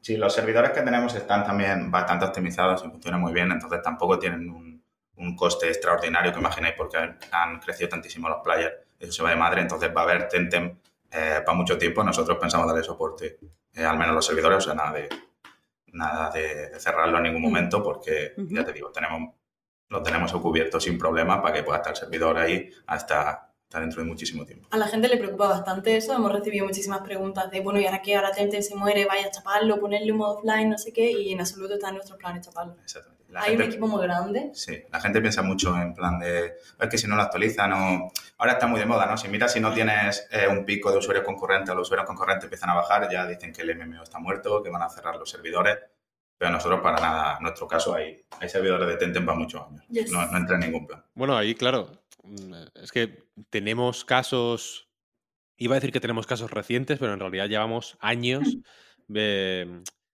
de- no voy a decir de juegos como Temtem, ni mucho menos, de hecho, juegos de, que, joder, que se supone que de- deberían tener una, mm, yo qué sé, un apoyo o- sí, un apoyo detrás que, pues en fin, que los hiciera más o menos a prueba de balas.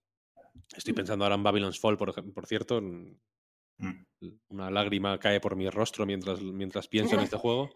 El- la única lágrima en el único rostro. que estaba jugando, sí. La única, la única lágrima que se ha derramado por este juego se ha derramado ahora mismo en- mientras grabamos esto. Eh, pero que ahí, claro, es lo que dices tú, ¿no? Eh, hay muchos juegos más o menos grandes que es como, bueno, sale y a los seis meses, bueno, nada, que en enero chapamos, ¿no? Hasta luego. Y, y- y la peña yo entiendo que ya tiene...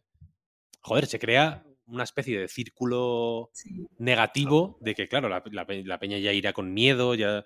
se- entiendo que incluso, joder, mm, se hace de, de una manera un poco retorcida, más apetecible eh, va- vaticinar los batacazos de la, de la peña, ¿no? En, en- en realidad. Y me, y me gusta que, joder, que, que os vinierais arriba con Temtem, porque no, porque, claro, lo- normalmente con los estudios independientes se suele recomendar siempre ir a, a poquito.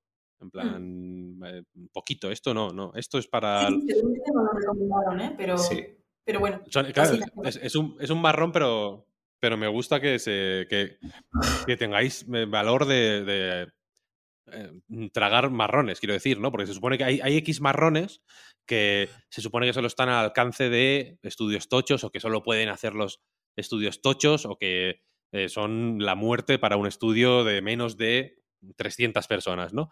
Y, es, y, no tener eh, o, o- o de base venir con la idea de, bueno, este marrón no me lo puedo permitir, también yo tengo la sensación de que limita a veces un poco el, el espacio que tienes para trabajar, ¿no? Quiero decir, con Temtem, la, joder, es- sería muy obvio, ¿no? Si hubierais, o sea, si, hubiera, si hubierais preferido no meteros en ciertos jardines o, o no tragar ciertos marrones, joder, el juego para empezar sería un single player ¿sabes? O sea, Sí. sería una cosa radicalmente distinta a lo que es ahora, que efectivamente es un marrón y es una carga y es una cosa que entiendo que yo personalmente por salud mental no podría ni, ni acercarme a, a 500 metros de un proyecto así porque, claro, tienes que estar básicamente pensando todo el día en ello.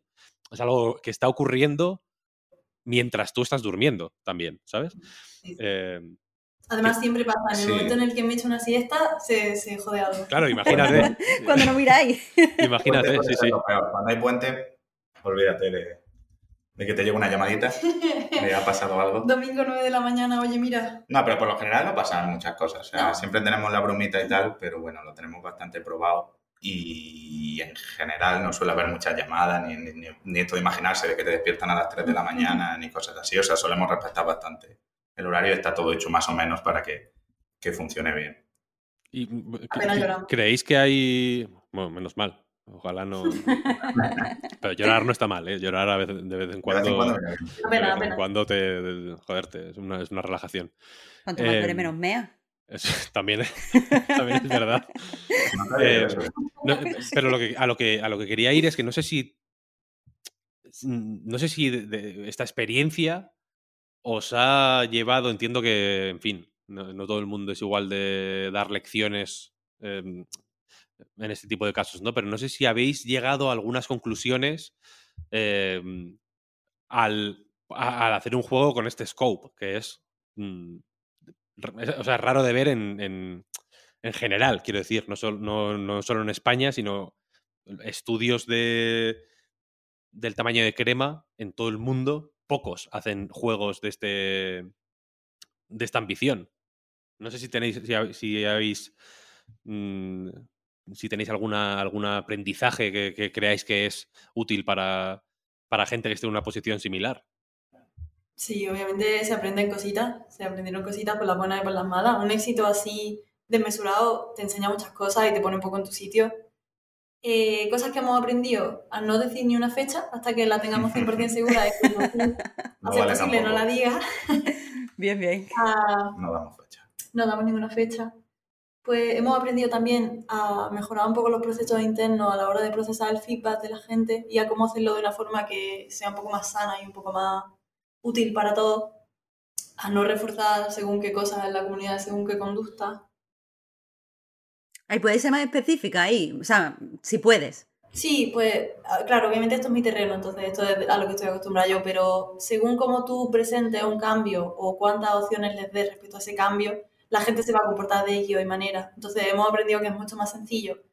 Te damos estas cuatro o cinco opciones que ya sabemos que podemos permitirnos, que dejar una pregunta abierta al aire, porque la gente te va a dar muchísimas ideas que no son factibles para ti y tu equipo, y el hecho de tener que negárselas ya crea una especie de ciclo negativo de... ah, no, Claro, frustrante. Exacto. Le das, le das oportunidades para fr- frustrarse a, a sí mismo, ¿no? En realidad. Y en general los gamers no necesitan muchas oportunidades No. para eso, lo, vienen- lo traen de casa. Así que hemos aprendido a darlo un poco más delimitado, pero sí que es verdad que es súper valioso el feedback, entonces planeamos seguir incluyendo a la gente y a la comunidad en, en los procesos de diseño que tenemos. Así a nivel técnico, Javi, ¿se te ocurre algo que hayamos aprendido? A ver, a nivel técnico, haciendo un MMO de esta escala se, se aprende mucho. O sea, era, era un reto que era, era, era un poco una locura desde el principio, siempre se ha visto así. Y obviamente se aprende una barbaridad. O sea, cuando tú tienes un lanzamiento como el de haces que te entraran 40.000, 50.000 usuarios concurrentes, pues puedes probar cosas y aprendes cosas que nunca vas a poder eh, aprender de otra manera. Mm. Nosotros hemos tenido ahí una, un, un aprendizaje muy grande, que, Fuertecito. que- fuertecito, pero que nos sirve. Y luego también, o sea, o sea, diseñar un MMO tan grande también es una cosa muy compleja porque eh, nosotros hay muchas features que queremos meter eh, que al final las tenemos que tunear o las tenemos que cambiar o estamos probándolas mientras estamos programándolas y tenemos que cambiarlas porque siempre pensamos la manera de que los usuarios van a exploitearlo. Sí. Como es un juego en tiempo real y la economía es tan importante, es una de las cosas que más, que más caña le damos, pues hay muchas cosas que las dejamos ahí en el tintero que no las hacemos porque, porque pensamos que hay gente, que un 1% de los jugadores que lo pueden exploitear. Te tienes que adelantar un poquillo al truco. Entonces, bueno, ahí se aprende mucho de, de ya empezamos a mirarlo con otros ojos, Totalmente. Eh, de decir, vale, es que esto que parece muy bonito, que lo estamos planteando así, ojo, porque puede haber un, un 1% de los jugadores que lo quieran que lo quieran reventar y que... Pero además eso lo, lo hemos aprendido a las malas, o sea, Sí. lo hemos aprendido viviéndolo con casos que ni se nos ocurrían. Entonces ahora le ponemos muchísimo cuidado a darle mucha vuelta a todo antes de implementarlo. Yo cuando hago algo en el servidor siempre estoy pensando lo primero, digo, alguien me la quiere liar, a ver cómo lo paro para que no, no nos destruyan todo. Hostia, ¿podéis poner algún ejemplo concreto? Es que, claro, yo desde aquí no, no se me ocurre qué cambio se puede hacer y que, que la gente después... El simple hecho de que en el juego tú puedas, por ejemplo, eh, resetear el personaje y empezar de cero, Sí, ¿vale? Como tú resetes el personaje, puedes volver a pelear y volver a ganar oro. o puedes volver a que intenten. Entonces, con los reseteos la gente tiende a hacer mucho para farmear un infinito y cosas de ese estilo. Sí. Entonces, hay que tener mucho control de qué permites y qué no permites, porque si no, pues hay gente que juega 20 horas al día, que no le pasa nada, se quedan farmeando, consiguen millonadas de oro y pueden romper la economía. Un caso reciente que tuvimos también, por ejemplo, es que los usuarios pedían una especie de incentivo por jugar con amigos, cooperativo con un amigo que está a varios niveles más bajos que el tuyo. En plan, mira, pues estaría bien que se te incrementara el dinero que te dan o la experiencia o tal y cual. Y eso así en teoría es maravilloso, es muy bonito, ojo, sí. Pero claro, luego tienes a gente que va a estar buscando a los newbies, a la gente que acaba de empezar, el, campeando en la ciudad del principio, esperando a que aparezcan. Gente que al final supone un beneficio económico para ellos y que no lo está haciendo por el motivo que nosotros pensamos que es genuino, de quiero echarle un cable a mi amigo, quiero jugar con mi amigo. Entonces ellos lo sugerían, lo hablamos con ellos, lo hablamos internamente y al final decidimos que era bastante exploitable y que, que lo vemos bastante claro, que habrá mucha gente que intente sacarle punta a eso. Y al final... Los a los nuevos como ganados. Increíble. Exacto, exacto. Entonces, da rabia porque es una feature muy bonita y que al 90% de los usuarios le va a gustar y le va a venir bien, pero siempre hay porcentaje pequeño que, que luego utiliza para aprovecharse y que muchas veces pues, no podemos determinar de, de hacerlo. Sí. Pues ya que estamos hablando de esto de, de, la enseñanza, me gustaría, aprovechando que vosotros tenéis una, una, perspectiva única en el sentido de que, como decía, como decía Víctor, eh, sois un equipo relativamente pequeño que ha abordado un. O sea, ha corrido grandes riesgos, ha ido a por un proyecto extremadamente ambicioso, ha salido bien. Me gustaría preguntaros por cuáles creéis que son lo, los beneficios de, de, haber trabajado en un proyecto de, tan larga eh, escala que en otro, eh, incluso en, estudios enormes, podría incluso ser midcore, por ejemplo, si, si no sé, si hablamos de, de, de estudios a lo mejor que sean para móviles y para, para eh, consolas a la vez. Entonces, eso, ese, ese, tipo de estudio, ese tipo de estudio cuando desarrolla un juego lo hace como en divisiones muy separadas. Muchas veces la gente que está en programación, en cualquier división de programación, no sabe cómo funciona o no está en contacto con el arte o no, está, no sabe cómo va a funcionar la historia. Y me gustaría preguntaros eso exactamente. ¿Qué, qué beneficios, qué, qué cosas buenas tiene desarrollar un proyecto hiperambicioso en un equipo relativamente pequeño que entiendo que por eso no está excesivamente fragmentado? Claro, es como Hannah Montana, tenemos lo mejor de los dos mundos. Muy bien. Hace mucha pena crear una sensación de unidad que hay muchos equipos gigantes que no tienen. Aquí tú nunca te sientes un número. Aquí tú eres parte del equipo, el resto del equipo te conoce, la comunidad muchas veces también te conoce, todo el mundo es muy abierto. No voy a caer en lo de se siente como una familia porque ya sabemos cómo termina eso. Ya. Pero sí es, verdad, Es una empresa, ¿no? eh, Es es una una empresa. empresa. Pero hay muy buen rollo, todo el mundo se conoce. Si, si te ven apurado, van a saber cómo echarte un cable porque están contigo todos los días y todos los días saben qué es lo que, lo que te pasa y qué es lo que estás necesitando cubrir en ese momento dado. Entonces, aprendes mucho a nivel técnico y a nivel laboral, te prepara muchísimo para cualquier otra cosa que quieras afrontar, pero también te prepara muy bien para trabajar en equipo con otra gente de una forma integrada y sin fisuras, ¿sabes? No estás nunca on your own, no puedes hacer las cosas como a ti te dé la gana, tienes que pensar en el resto del equipo y tampoco cuesta porque el equipo es muy bueno. Yo lo veo como que condensas muchas disciplinas a la vez, Mm. al menos en la parte Claro. de programación, porque al final somos poquitos y tenemos que hacerte todo. Sí. O sea, yo, por ejemplo, cuando vi lo del el Red Dead Redemption 2, ¿no? que había una persona dedicada exclusivamente lo mismo a, la- a los testículos del caballo, que eso es maravilloso. Mítico. Dice, bueno, pues eh, eh, esa persona lo ha estado seis meses, cinco meses, o lo que haya estado, ha estado dedicado a eso. Nosotros aquí, lo- los programadores, hacemos, yo, por ejemplo, hago el servidor y el cliente. Entonces, estamos haciendo todo el rato muchas cosas diferentes y estamos en contacto con todas las features del juego. Sí. Entonces todo pasa por, por los poquitos que somos del equipo. Entonces tiene, te condensa todo el aprendizaje en diferentes áreas en, en un momento. Es una cosa que a mí me gusta mucho, porque eso en otra empresa, en una empresa muy grande, por lo menos, ya te digo, desde el punto de vista de programación no lo puedes hacer. Y que yo pueda ir al equipo de arte directamente y hablarle y pedirle una cosa, porque he visto, oye, quiero hacer un detallito, quiero cambiar un detalle de por aquí, pues no tengo que mandar aquí un correo a, a 70 personas, a una producción y que producción lo gestione. Yo puedo ir directamente al artista y que, y que y hablarlo y lo modificamos y pensamos cómo va a quedar mejor y al final le podemos dar ese toque más de, de cariño que yo creo que acaba notándose. Además, al final sientes el juego mucho más tuyo porque has participado a un montón de niveles. Hay Eso es. muchas bromitas internas nuestras que han entrado, hay muchas referencias, hay muchos momentos donde alguien ha dicho, me gusta muchísimo esto, quiero que esto esté en el juego y si se puede, pues se hace, ¿sabes? Eso es muy importante porque yo he estado también en, en otros juegos que son más grandes y que si un programador, pues, qué sé, éramos, éramos 30 y al final no notas tanto el juego como tú. Claro. Sí que has hecho una feature en concreto, has hecho algo, y te mola verlo, pero aquí la verdad es que has currado en casi todo. Claro. Todo has ayudado en muchas cosas, ves, ves lo que has hecho en, en cada parte del Mm. juego y te sientes como que, que has formado parte y eso está muy guay.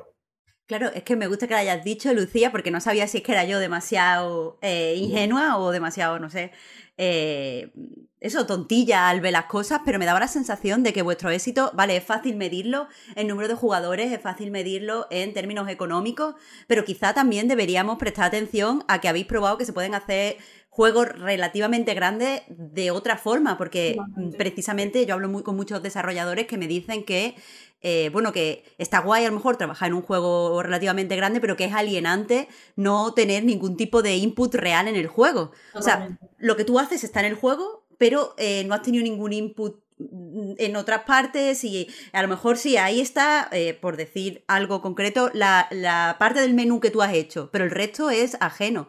Mm. Entonces, eh, quizás podemos estar, o sea, si, si ha salido bien con vosotros, ¿creéis que puede salir eh, bien con otro estudio? ¿Creéis que esta es una forma, ya que la habéis vivido, de, de trabajar y que podríamos estar abriéndonos a otras formas de desarrollo?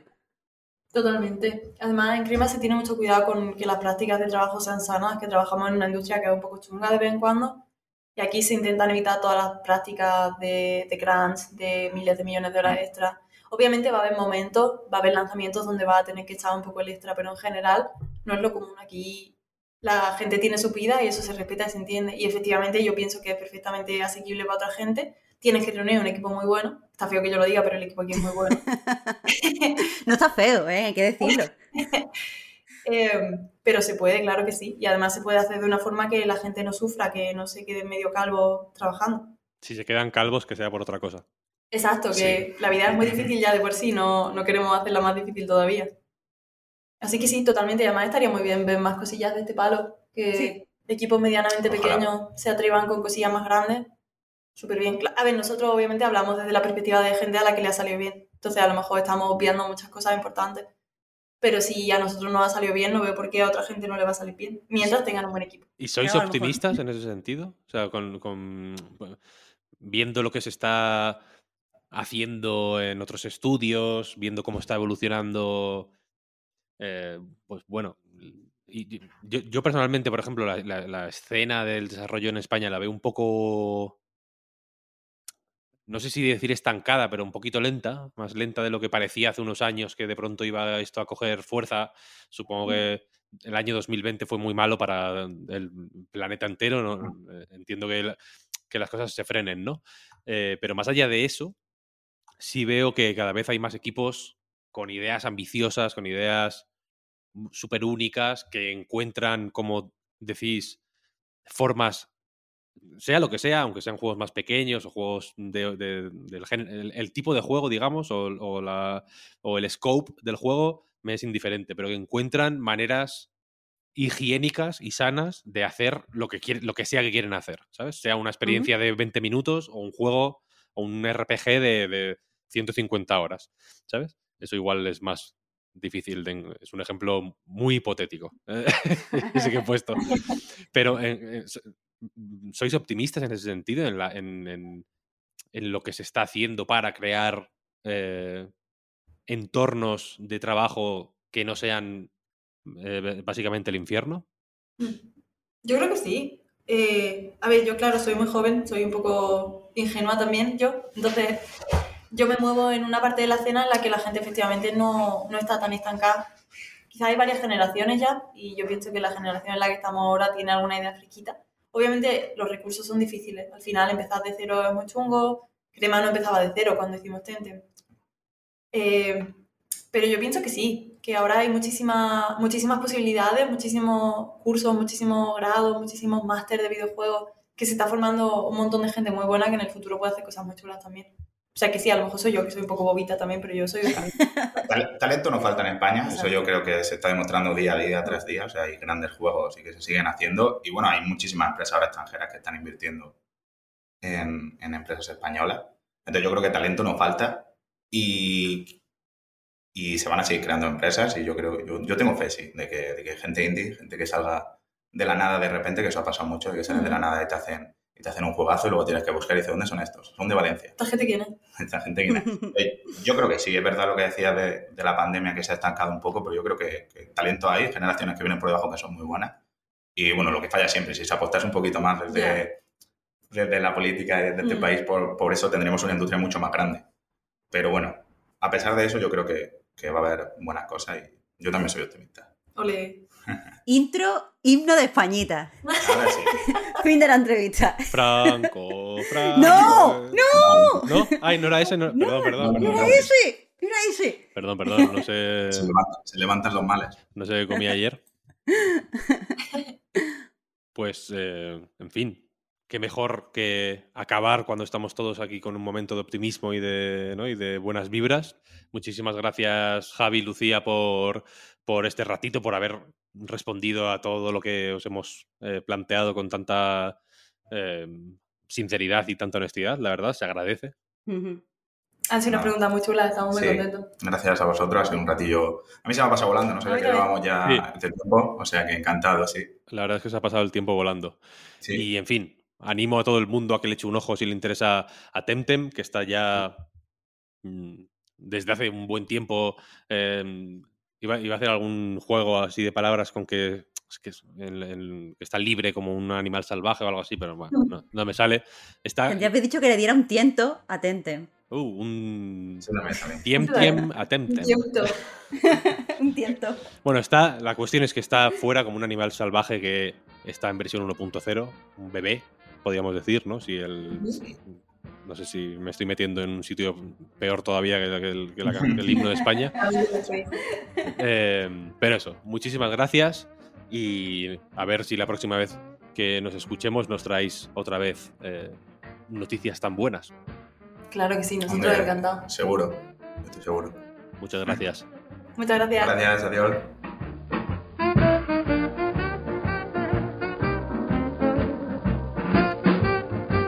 Pues ha llegado el momento. Déjame confesarte, Víctor.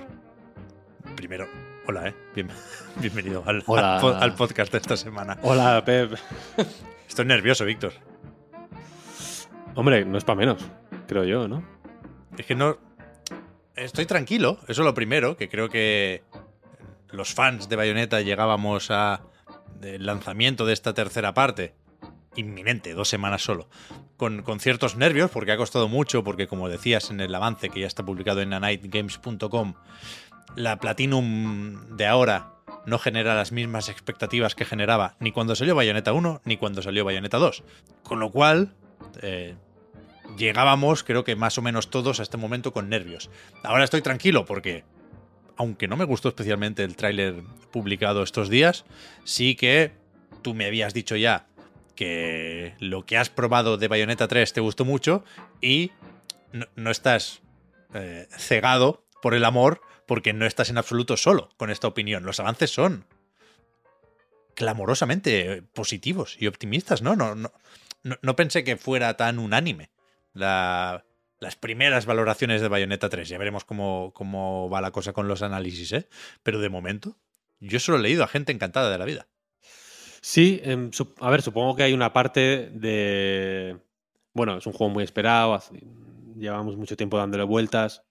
Al final, aunque Platinum efectivamente no está en el mejor momento, es Platinum todavía, quiero decir. O sea, un regreso, la, o la posibilidad de un regreso, de un regreso triunfal tira, ¿no? Creo yo. Y, y es un exclusivo de Switch también, quiero decir. Hay, hay mu- muchas cosas a su favor, quiero decir. eh, y- y, y de alguna manera los juegos de Platinum para Nintendo en general, para Wii U y para Switch, pues bueno, con sus más y sus menos, entiendo que el Star Fox Zero no es el juego que todo el mundo recuerda mejor, pero tampoco se recibió mal en su día, ¿eh?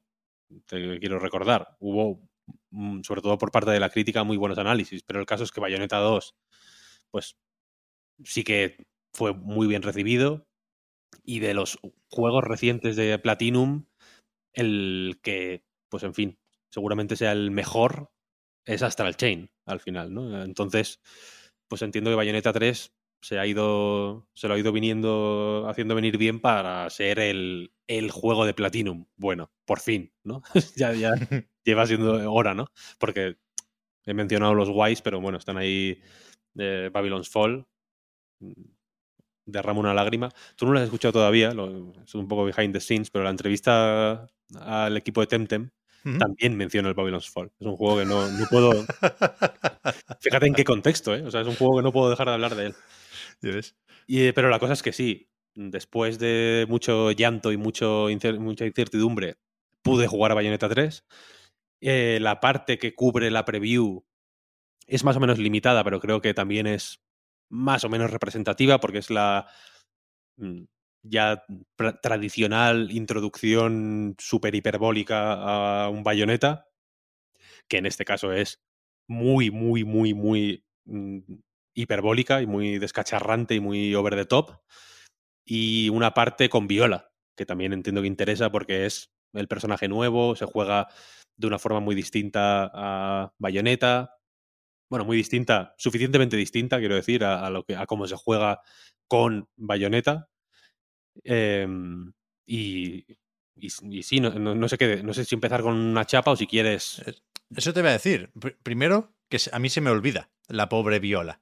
A ver si. Bueno, claro, es que no.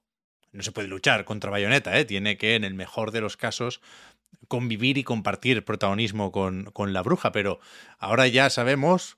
No voy a decir mucho porque el tráiler, y no, no quiero sacar el tema de siempre, pero en mi opinión tiene algún spoiler de más. Pero que yo estoy a favor del Bayoverso. Me gusta que, que- se vuelvan un poco más locos, si cabe, que en, en las entregas anteriores con los diseños de las bayonetas. El simple hecho de, eh, como decías también en el avance, Víctor, de- de hacer estas cosas en plural significa muchas cosas, ¿no? Pero eso, que, que tampoco sé cómo, cómo estructurar esto, porque no creo que tenga sentido ya eh, lo de hacer preguntas para que nos quites esos miedos, pero yo sí tengo curiosidad por las novedades, vaya, por cómo funcionan las invocaciones, si nos vamos a enfadar con Viola porque puede ser un poco la V, pensando en Devil May Cry 5, de Bayonetta 3. No lo sé, lo has jugado tú, Víctor, dime tú, dime tú. Yo, yo ya apago el micro y, y me quedo a escuchar. No, no, me interesa que, que me comentes dudas. Porque yo eh, confieso que es que todo lo que. O sea, el, embargo era. Estamos grabando esto un viernes por la tarde, era el jueves a las 3 de la tarde. No, no, no supe qué escribir. Es- o sea, he tardado días en escribir mm, mil palabras porque es que no. no era como, ¿qué, qué se escribe, no? En este caso. ¿Por dónde se empieza? ¿Qué es más importante? ¿Pensar en la gente que ha jugado 500 horas al Bayonetta 1? Claro, o que- pensar en la gente que ha jugado al Astral Chain y le gustó mucho y tiene la Switch y dice, bueno, pues esto es de la misma gente, ¿sabes? que como no podía ser de otra forma, después de esperar tanto tiempo, tantos años, eh, llega la hora de la verdad y no estamos preparados para Bayonetta 3. Es complicado, es complicado. Vamos a ir por partes, si te parece. Eh, por tranquilizar o por, bueno, por establecer un punto de partida que, pueda ser, eh, no, sé, tranqui- tranquilizador para cierta gente, es Bayonetta. Quiero decir, es un juego de, acción frenético, los combates siguen mm, siendo eh, combates de bayoneta, sigue, siguen estando los momentos de ir explorando el escenario y de pronto entrar a un sitio y que se mm, coloquen los muros mágicos, ¿no? Y que empiece la batalla y cuando terminas no lanza un beso, sino que hace como un chasquido con el dedo, pero termina ahí. Tú recuerdas que tuvimos un momento de, de miedo de no saber cómo se puntuaban los versículos ni nada, ¿eh? Sí, sí, menos mal que en, en el, en el YouTube japonés ponen más cosas. También con este tráiler es distinto, el, el vídeo es más largo y enseña más cositas, pero sí, sí.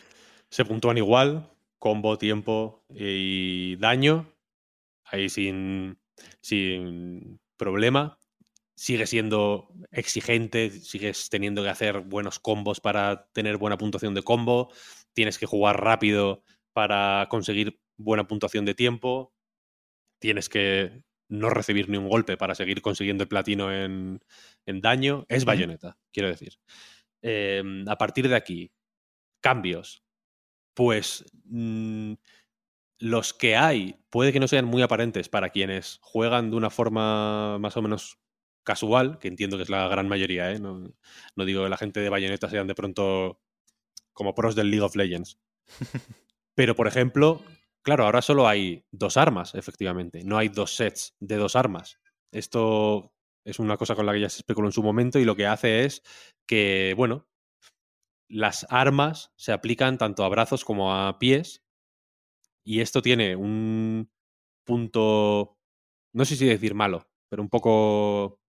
eh, Es un cambio que, que- que puede llegar a ser difícil acostumbrarse a él, Hmm. en, en tanto que, bueno, las combinaciones chifladas de, ¿sabes? De bazooka y katana o, o pistolas y eh, durgas, cosas así, ya no existen, pero a cambio las armas están mucho más diferenciadas. Las dos principales de la, de la preview, que eran las pistolas y el martillo, pues claro, son muy diferentes. Las pistolas son el arma de bayoneta, el estándar con el que empiezas en todos los juegos, etcétera, etcétera.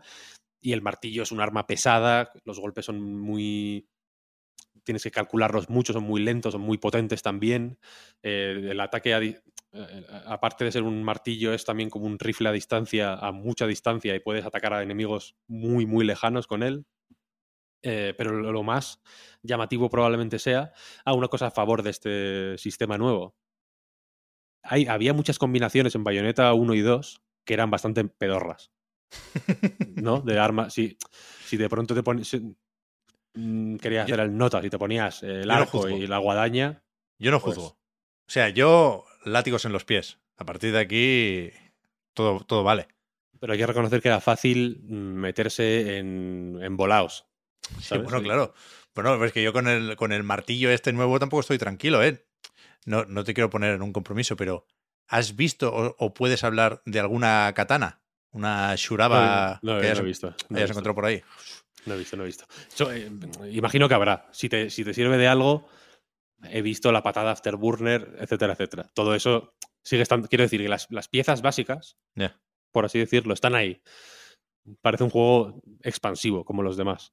Pero bueno, la cuestión es que, si te soy sincero, el martillo lo usé poco. Pero lo usé más de lo que esperaba, porque la cuestión es que las armas están asociadas a un demonio. Entonces, em, las, según el arma que tengas, la pantera es distinta. Me explico. R, gatillo gatillo para correr, ¿no? No es pantera siempre, sino que es el demonio que vaya asociado al arma. Entonces, con las pistolas es em, Ma- Madame Butterfly, Sí. que es lo que se ha visto en la mayoría de trailers, ¿no? Que vas ahí con la- lo que hemos llamado la mariposa, mm, así coloquialmente. Sí, claro. Y con el martillo eres como un, un bicho, una- un monstruo que va, que va corriendo también y tal.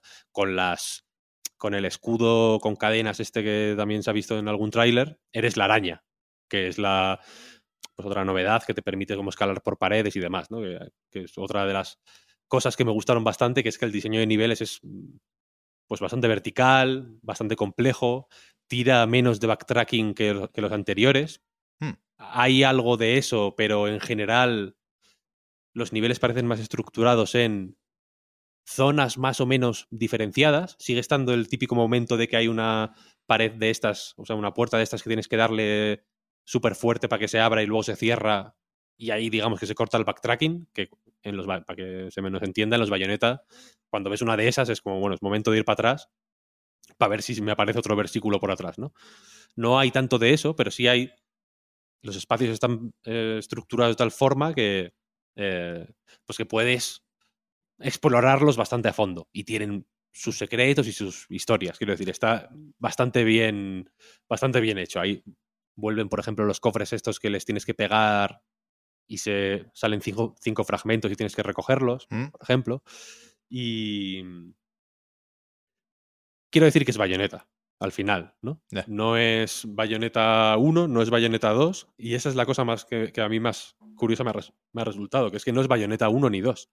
Es un juego que, aunque lo básico, lo fundamental es, evidentemente, viene de Bayonetta, se atreve con muchas cosas muy distintas. Es, mm, tiene sus momentos over the top, descacharrantes, Rodén tirándote las pistolas al principio.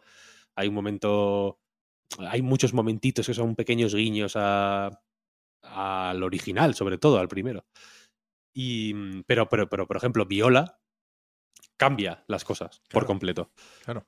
Porque ahí tienes una esquiva también y se puede esquivar y, las, y sigue siendo. Y es una esquiva útil, pero no activa el tiempo bala, claro, que es una de las. Pues en fin, de los puntos clave de bayoneta, ¿no? Que esquivando en condiciones activas el tiempo bala. Con Viola tienes que darle. que tienes que hacer un parry único de ella, que es con el. No, sé no recuerdo si es con el R ni con el, con- ni con el L. O sea, no sé ni hablar. De lo nervioso que estoy, no sé ni hablar. Pero estaba tan nervioso jugando que no me acuerdo ni con qué botón lo hacía. Y la Pero no es, el, que- no, es el, no es el parry bayonetero de pulsar hacia adelante, hacia No. la dirección del ataque. No, no, no. Vale. Es el parry de Sekiro. Échale, mm, si quieres mm, pensarlo de esa manera.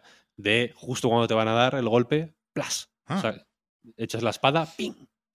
Y activas el parry, si lo haces bien. Es súper difícil, te lo reconozco. ¿En serio? Mm, A ver, yo también estaba en un espacio mental que entre eh, la ansiedad de no saber qué hacer Hubo un momento que había un me salió un cofre de estos, de, que, se- que se rompen en cinco, en cinco partes.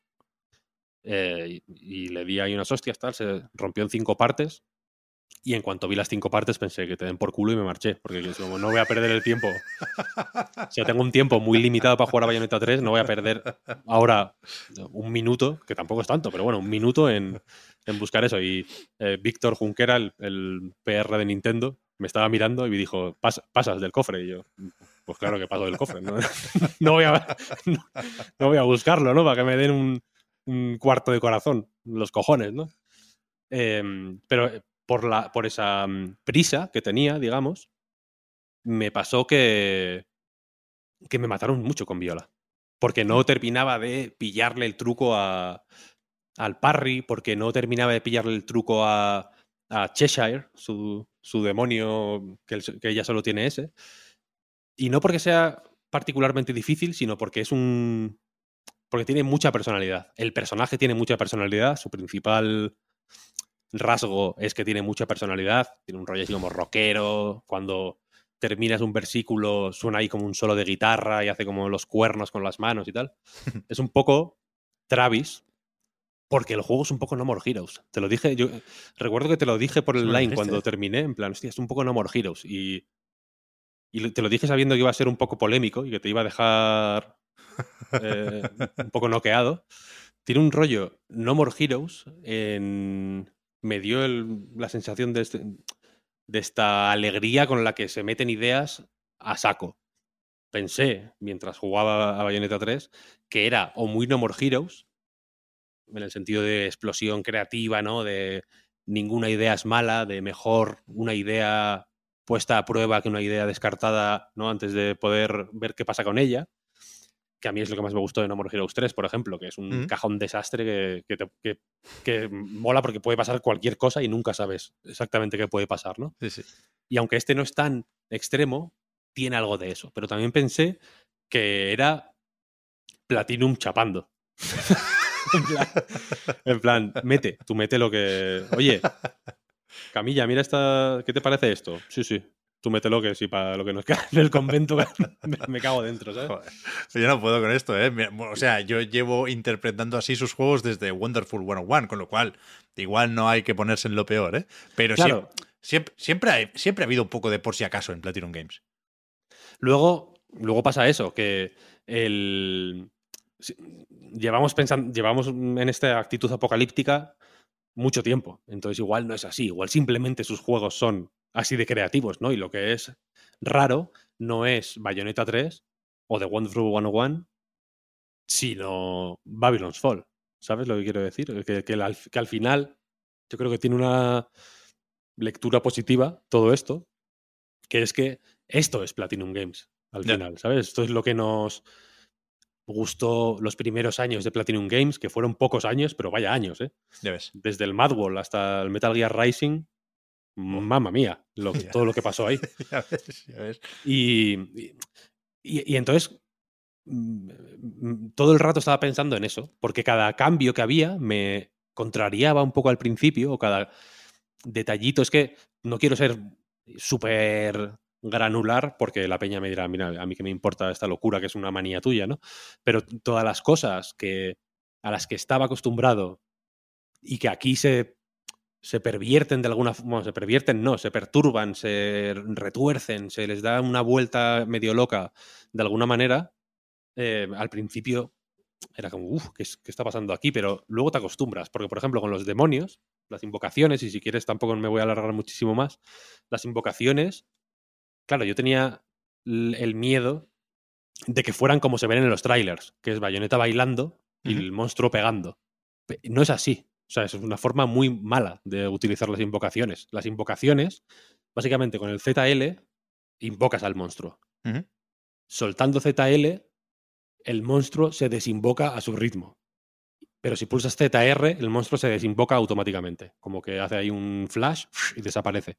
Entonces, la, lo increíble, que cuando lo pillé mm, se me abrió el juego de nuevo, es que tú tienes que pulsar ZL y en dos segundos tienes que darle órdenes. Tú puedes darle hasta dos órdenes. Mm, eh, at- ataque, eh, puñetazo, patada, no, no es exactamente puñetazo, patada, es como ataque flojo, ataque fuerte en el caso del monstruo.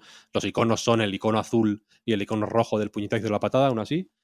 Tiene un SP que lo llaman, eh, Special Power, supongo que será, que en cada caso es distinto. En Madame Butterfly tira un beso, que deja como a los enemigos aturdidos. Gomorra les eh, engancha con, la con los fauces y los tira para arriba, por ejemplo.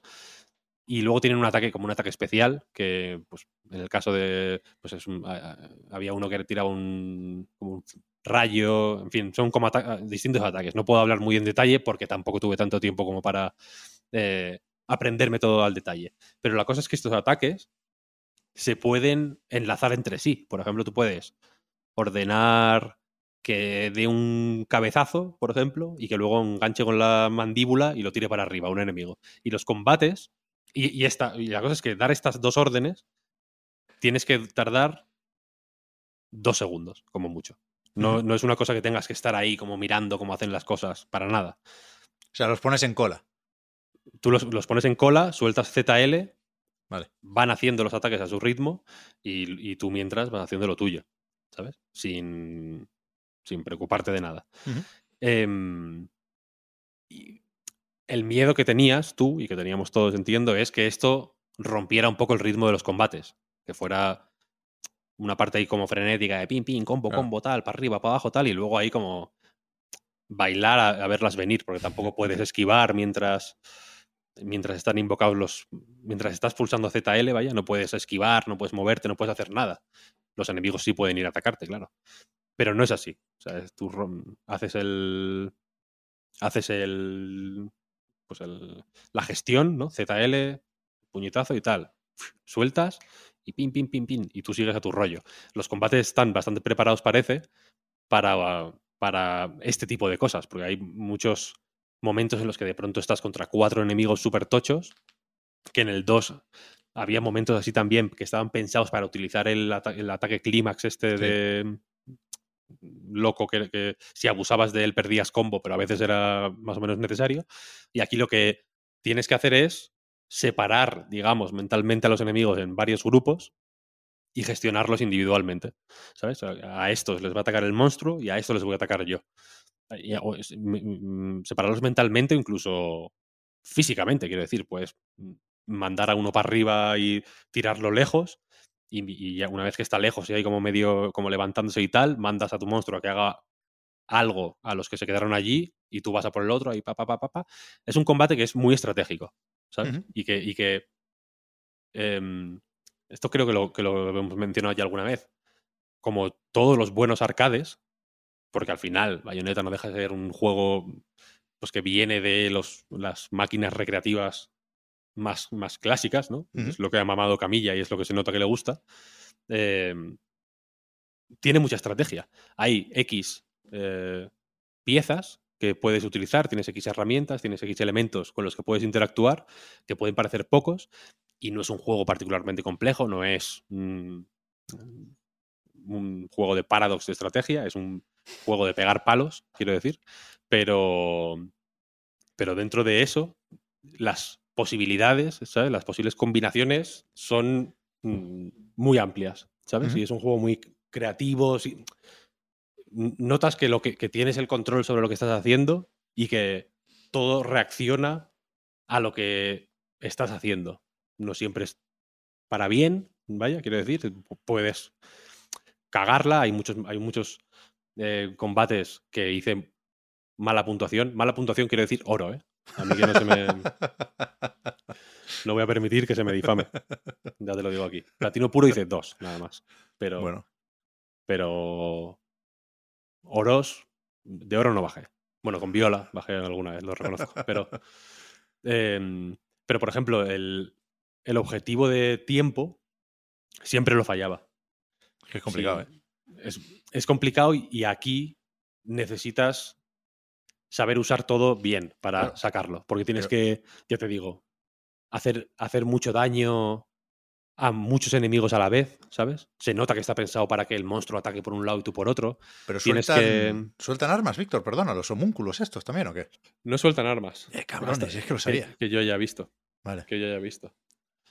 Em, hasta donde yo he visto, no nadie suelta armas. Pero en el tráiler el otro día se vio algún algún ángel, no, algún bueno, sí que era un ángel, sí. Este de Bayonetta 2 de que no tiene cabeza y tiene la espada grande. Ese va a soltar arma. Mm, Bueno, mira, es que no sé si lo, no sé si lo puedo decir. No lo digas, no lo digas, no lo digas. No lo digo. No, a, dos, a dos semanas no vamos a buscarnos más problemas. no, imagínate liarla ahora, ¿no? Tan cerca y, y tan lejos. Claro, claro.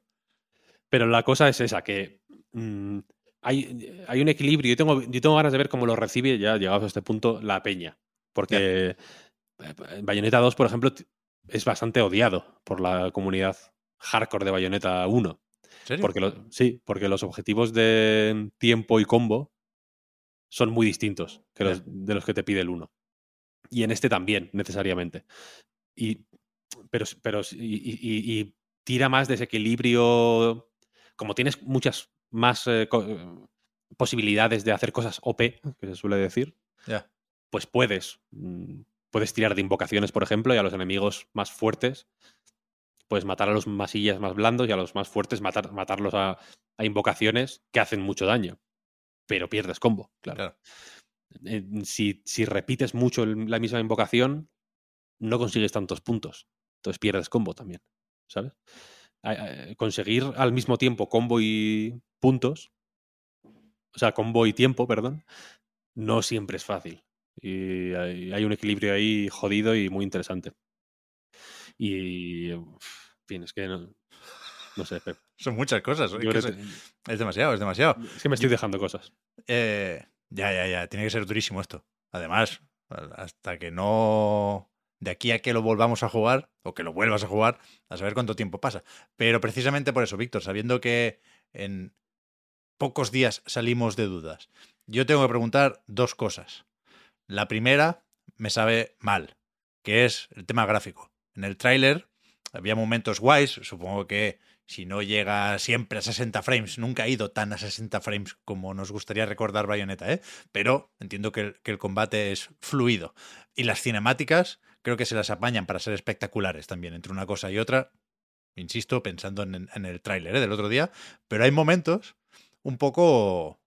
muy duro este que voy a decir, que me perdonen, ¿eh? Un poco Pokémon espada y escudo, de que la, la- cámara gira y te enseña un fondo, un escenario, y dices, pero ¿qué, qué me están enseñando? Si no hay, no hay nada, hay un pegote de lava, hay un, una calle completamente vacía, y hay, hay momentos, se intuyen momentos durillos en ese sentido. Ya sé que no es lo más importante, pero... ¿Pero qué? Pero, tam- pero tampoco es cosa menor, ¿eh? En eso también es un poco No More Heroes, ¿no? A veces. Las cine- sí, más de una. Las cinemáticas son bastante espectaculares. Las caras, no te voy a decir que sean nivel Devil May Cry 5, pero están muy bien, ¿eh? O sea, Hay la- trabajo ahí, sí. Sí, sí. Y, y se nota que. Joder, que las, que las cinemáticas están curradas. Hay, hay- son espectaculares, buenísimas, divertidísimas, mm, chif- chifladísimas. Es una cosa que, que pasan cosas que no te. Que es que no. yo- o sea, pasan cosas que si las dijera ahora. No, no se, no se me creería. O sea, puedo, puedo- puedo decir cuatro cosas que pasan en Bayonetta 3, eh, inventarme dos y que las otras dos sean verdad y no sabríais cuál, cuál es verdad y cuál no. De verdad, es una cosa increíble. Así tiene que ser. Pero luego, luego, claro, durante el juego baja mucho. El modelo mismo de Bayonetta baja mucho. baja que flipas. Tiene popping a saco.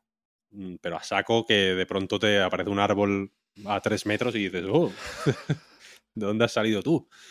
Eh, no es una cosa dramática y en general, pues el juego se las apaña para ser aún así muy espectacular. El- el- la partícula la tiene donde tiene que tenerla, ¿sabes? Bien. Donde no quiere tenerla o donde ve que si no la tiene el rendimiento mejora, la quita y no pasa nada. Podemos vivir con ello. Entendemos que pues el hardware es, es el, es el que es, la situación es la que es, no pasa nada. Eh, pero vaya, se nota que es un juego, pues, en fin, li- limitado en ese sentido. Ya. La- el- el- tira, tira mucho de estos efectos como de semitransparencia, mm, que, como, con- como con puntitos, no sé cómo se llama, tiene un sí, sí. nombre. Que bien, pero no es lo mejor.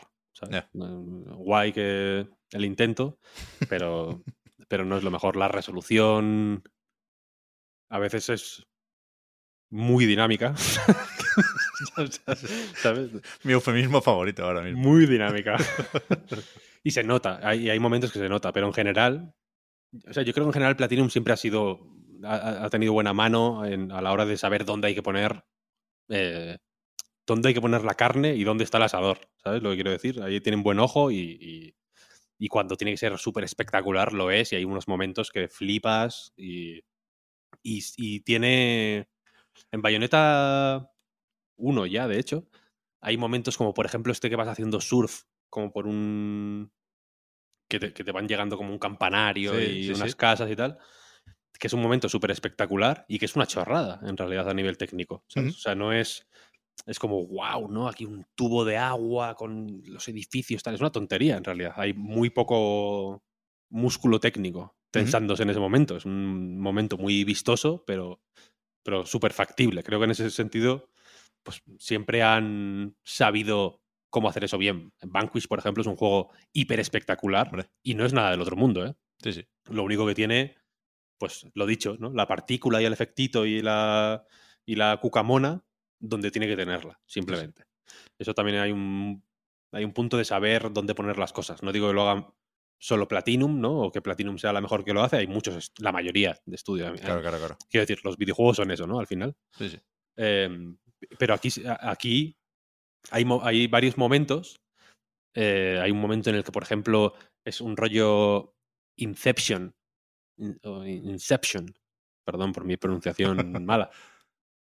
Que, los que hay como unos edificios que se van eh, contrayendo y retorciendo sobre sí mismos y tú vas ahí como...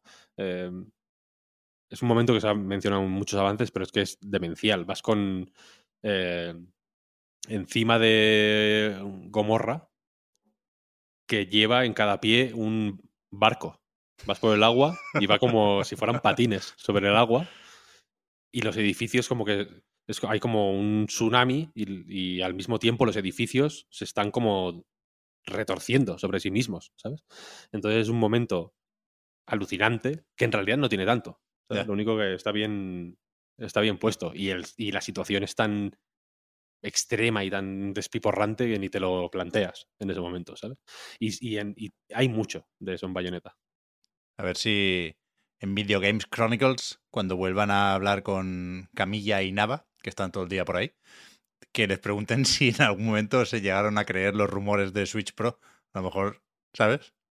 Tenían, tenían eso en mente. Mete, mete Pero- el edificio. El edificio retuerde, mételo, que, que sale ya la Switch Pro. Yo creo, yo creo que para, para octubre de 2022 estará, estará seguro. Sí, sí.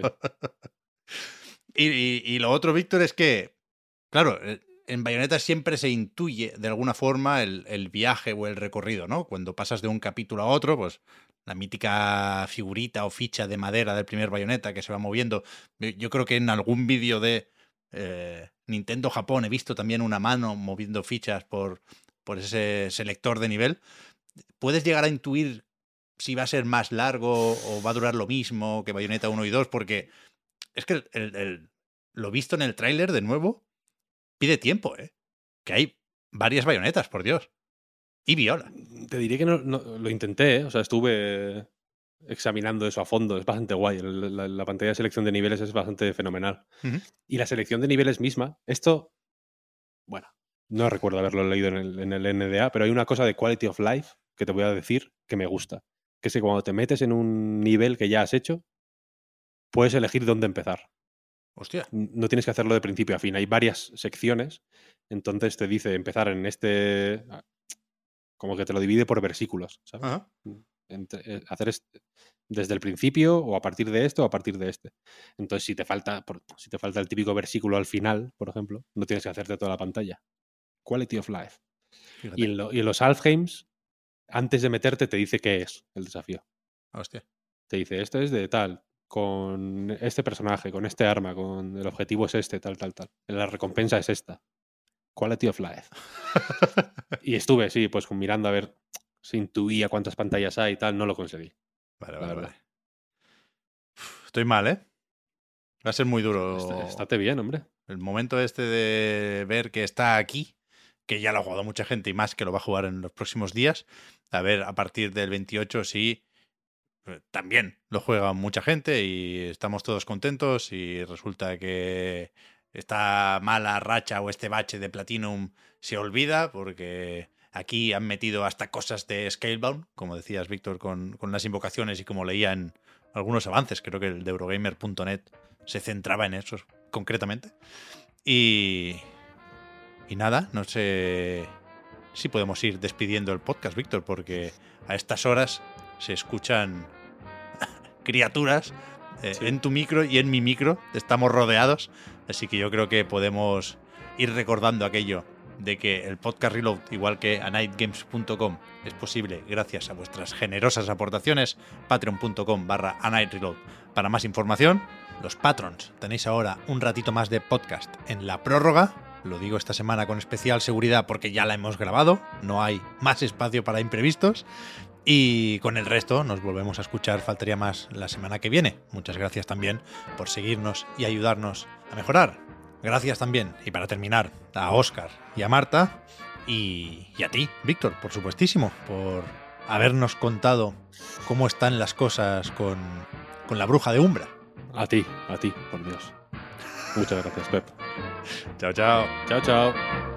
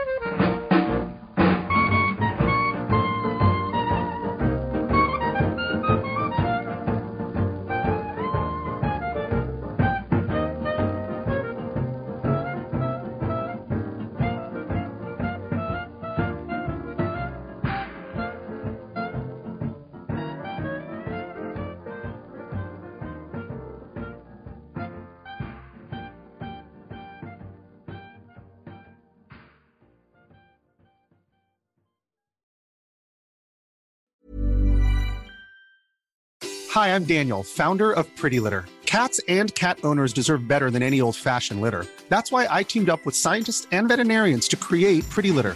Its innovative crystal formula has superior odor control and weighs up to 80% less than clay litter. Pretty Litter even monitors health by changing colors to help detect early signs of potential illness. It's the world's smartest kitty litter.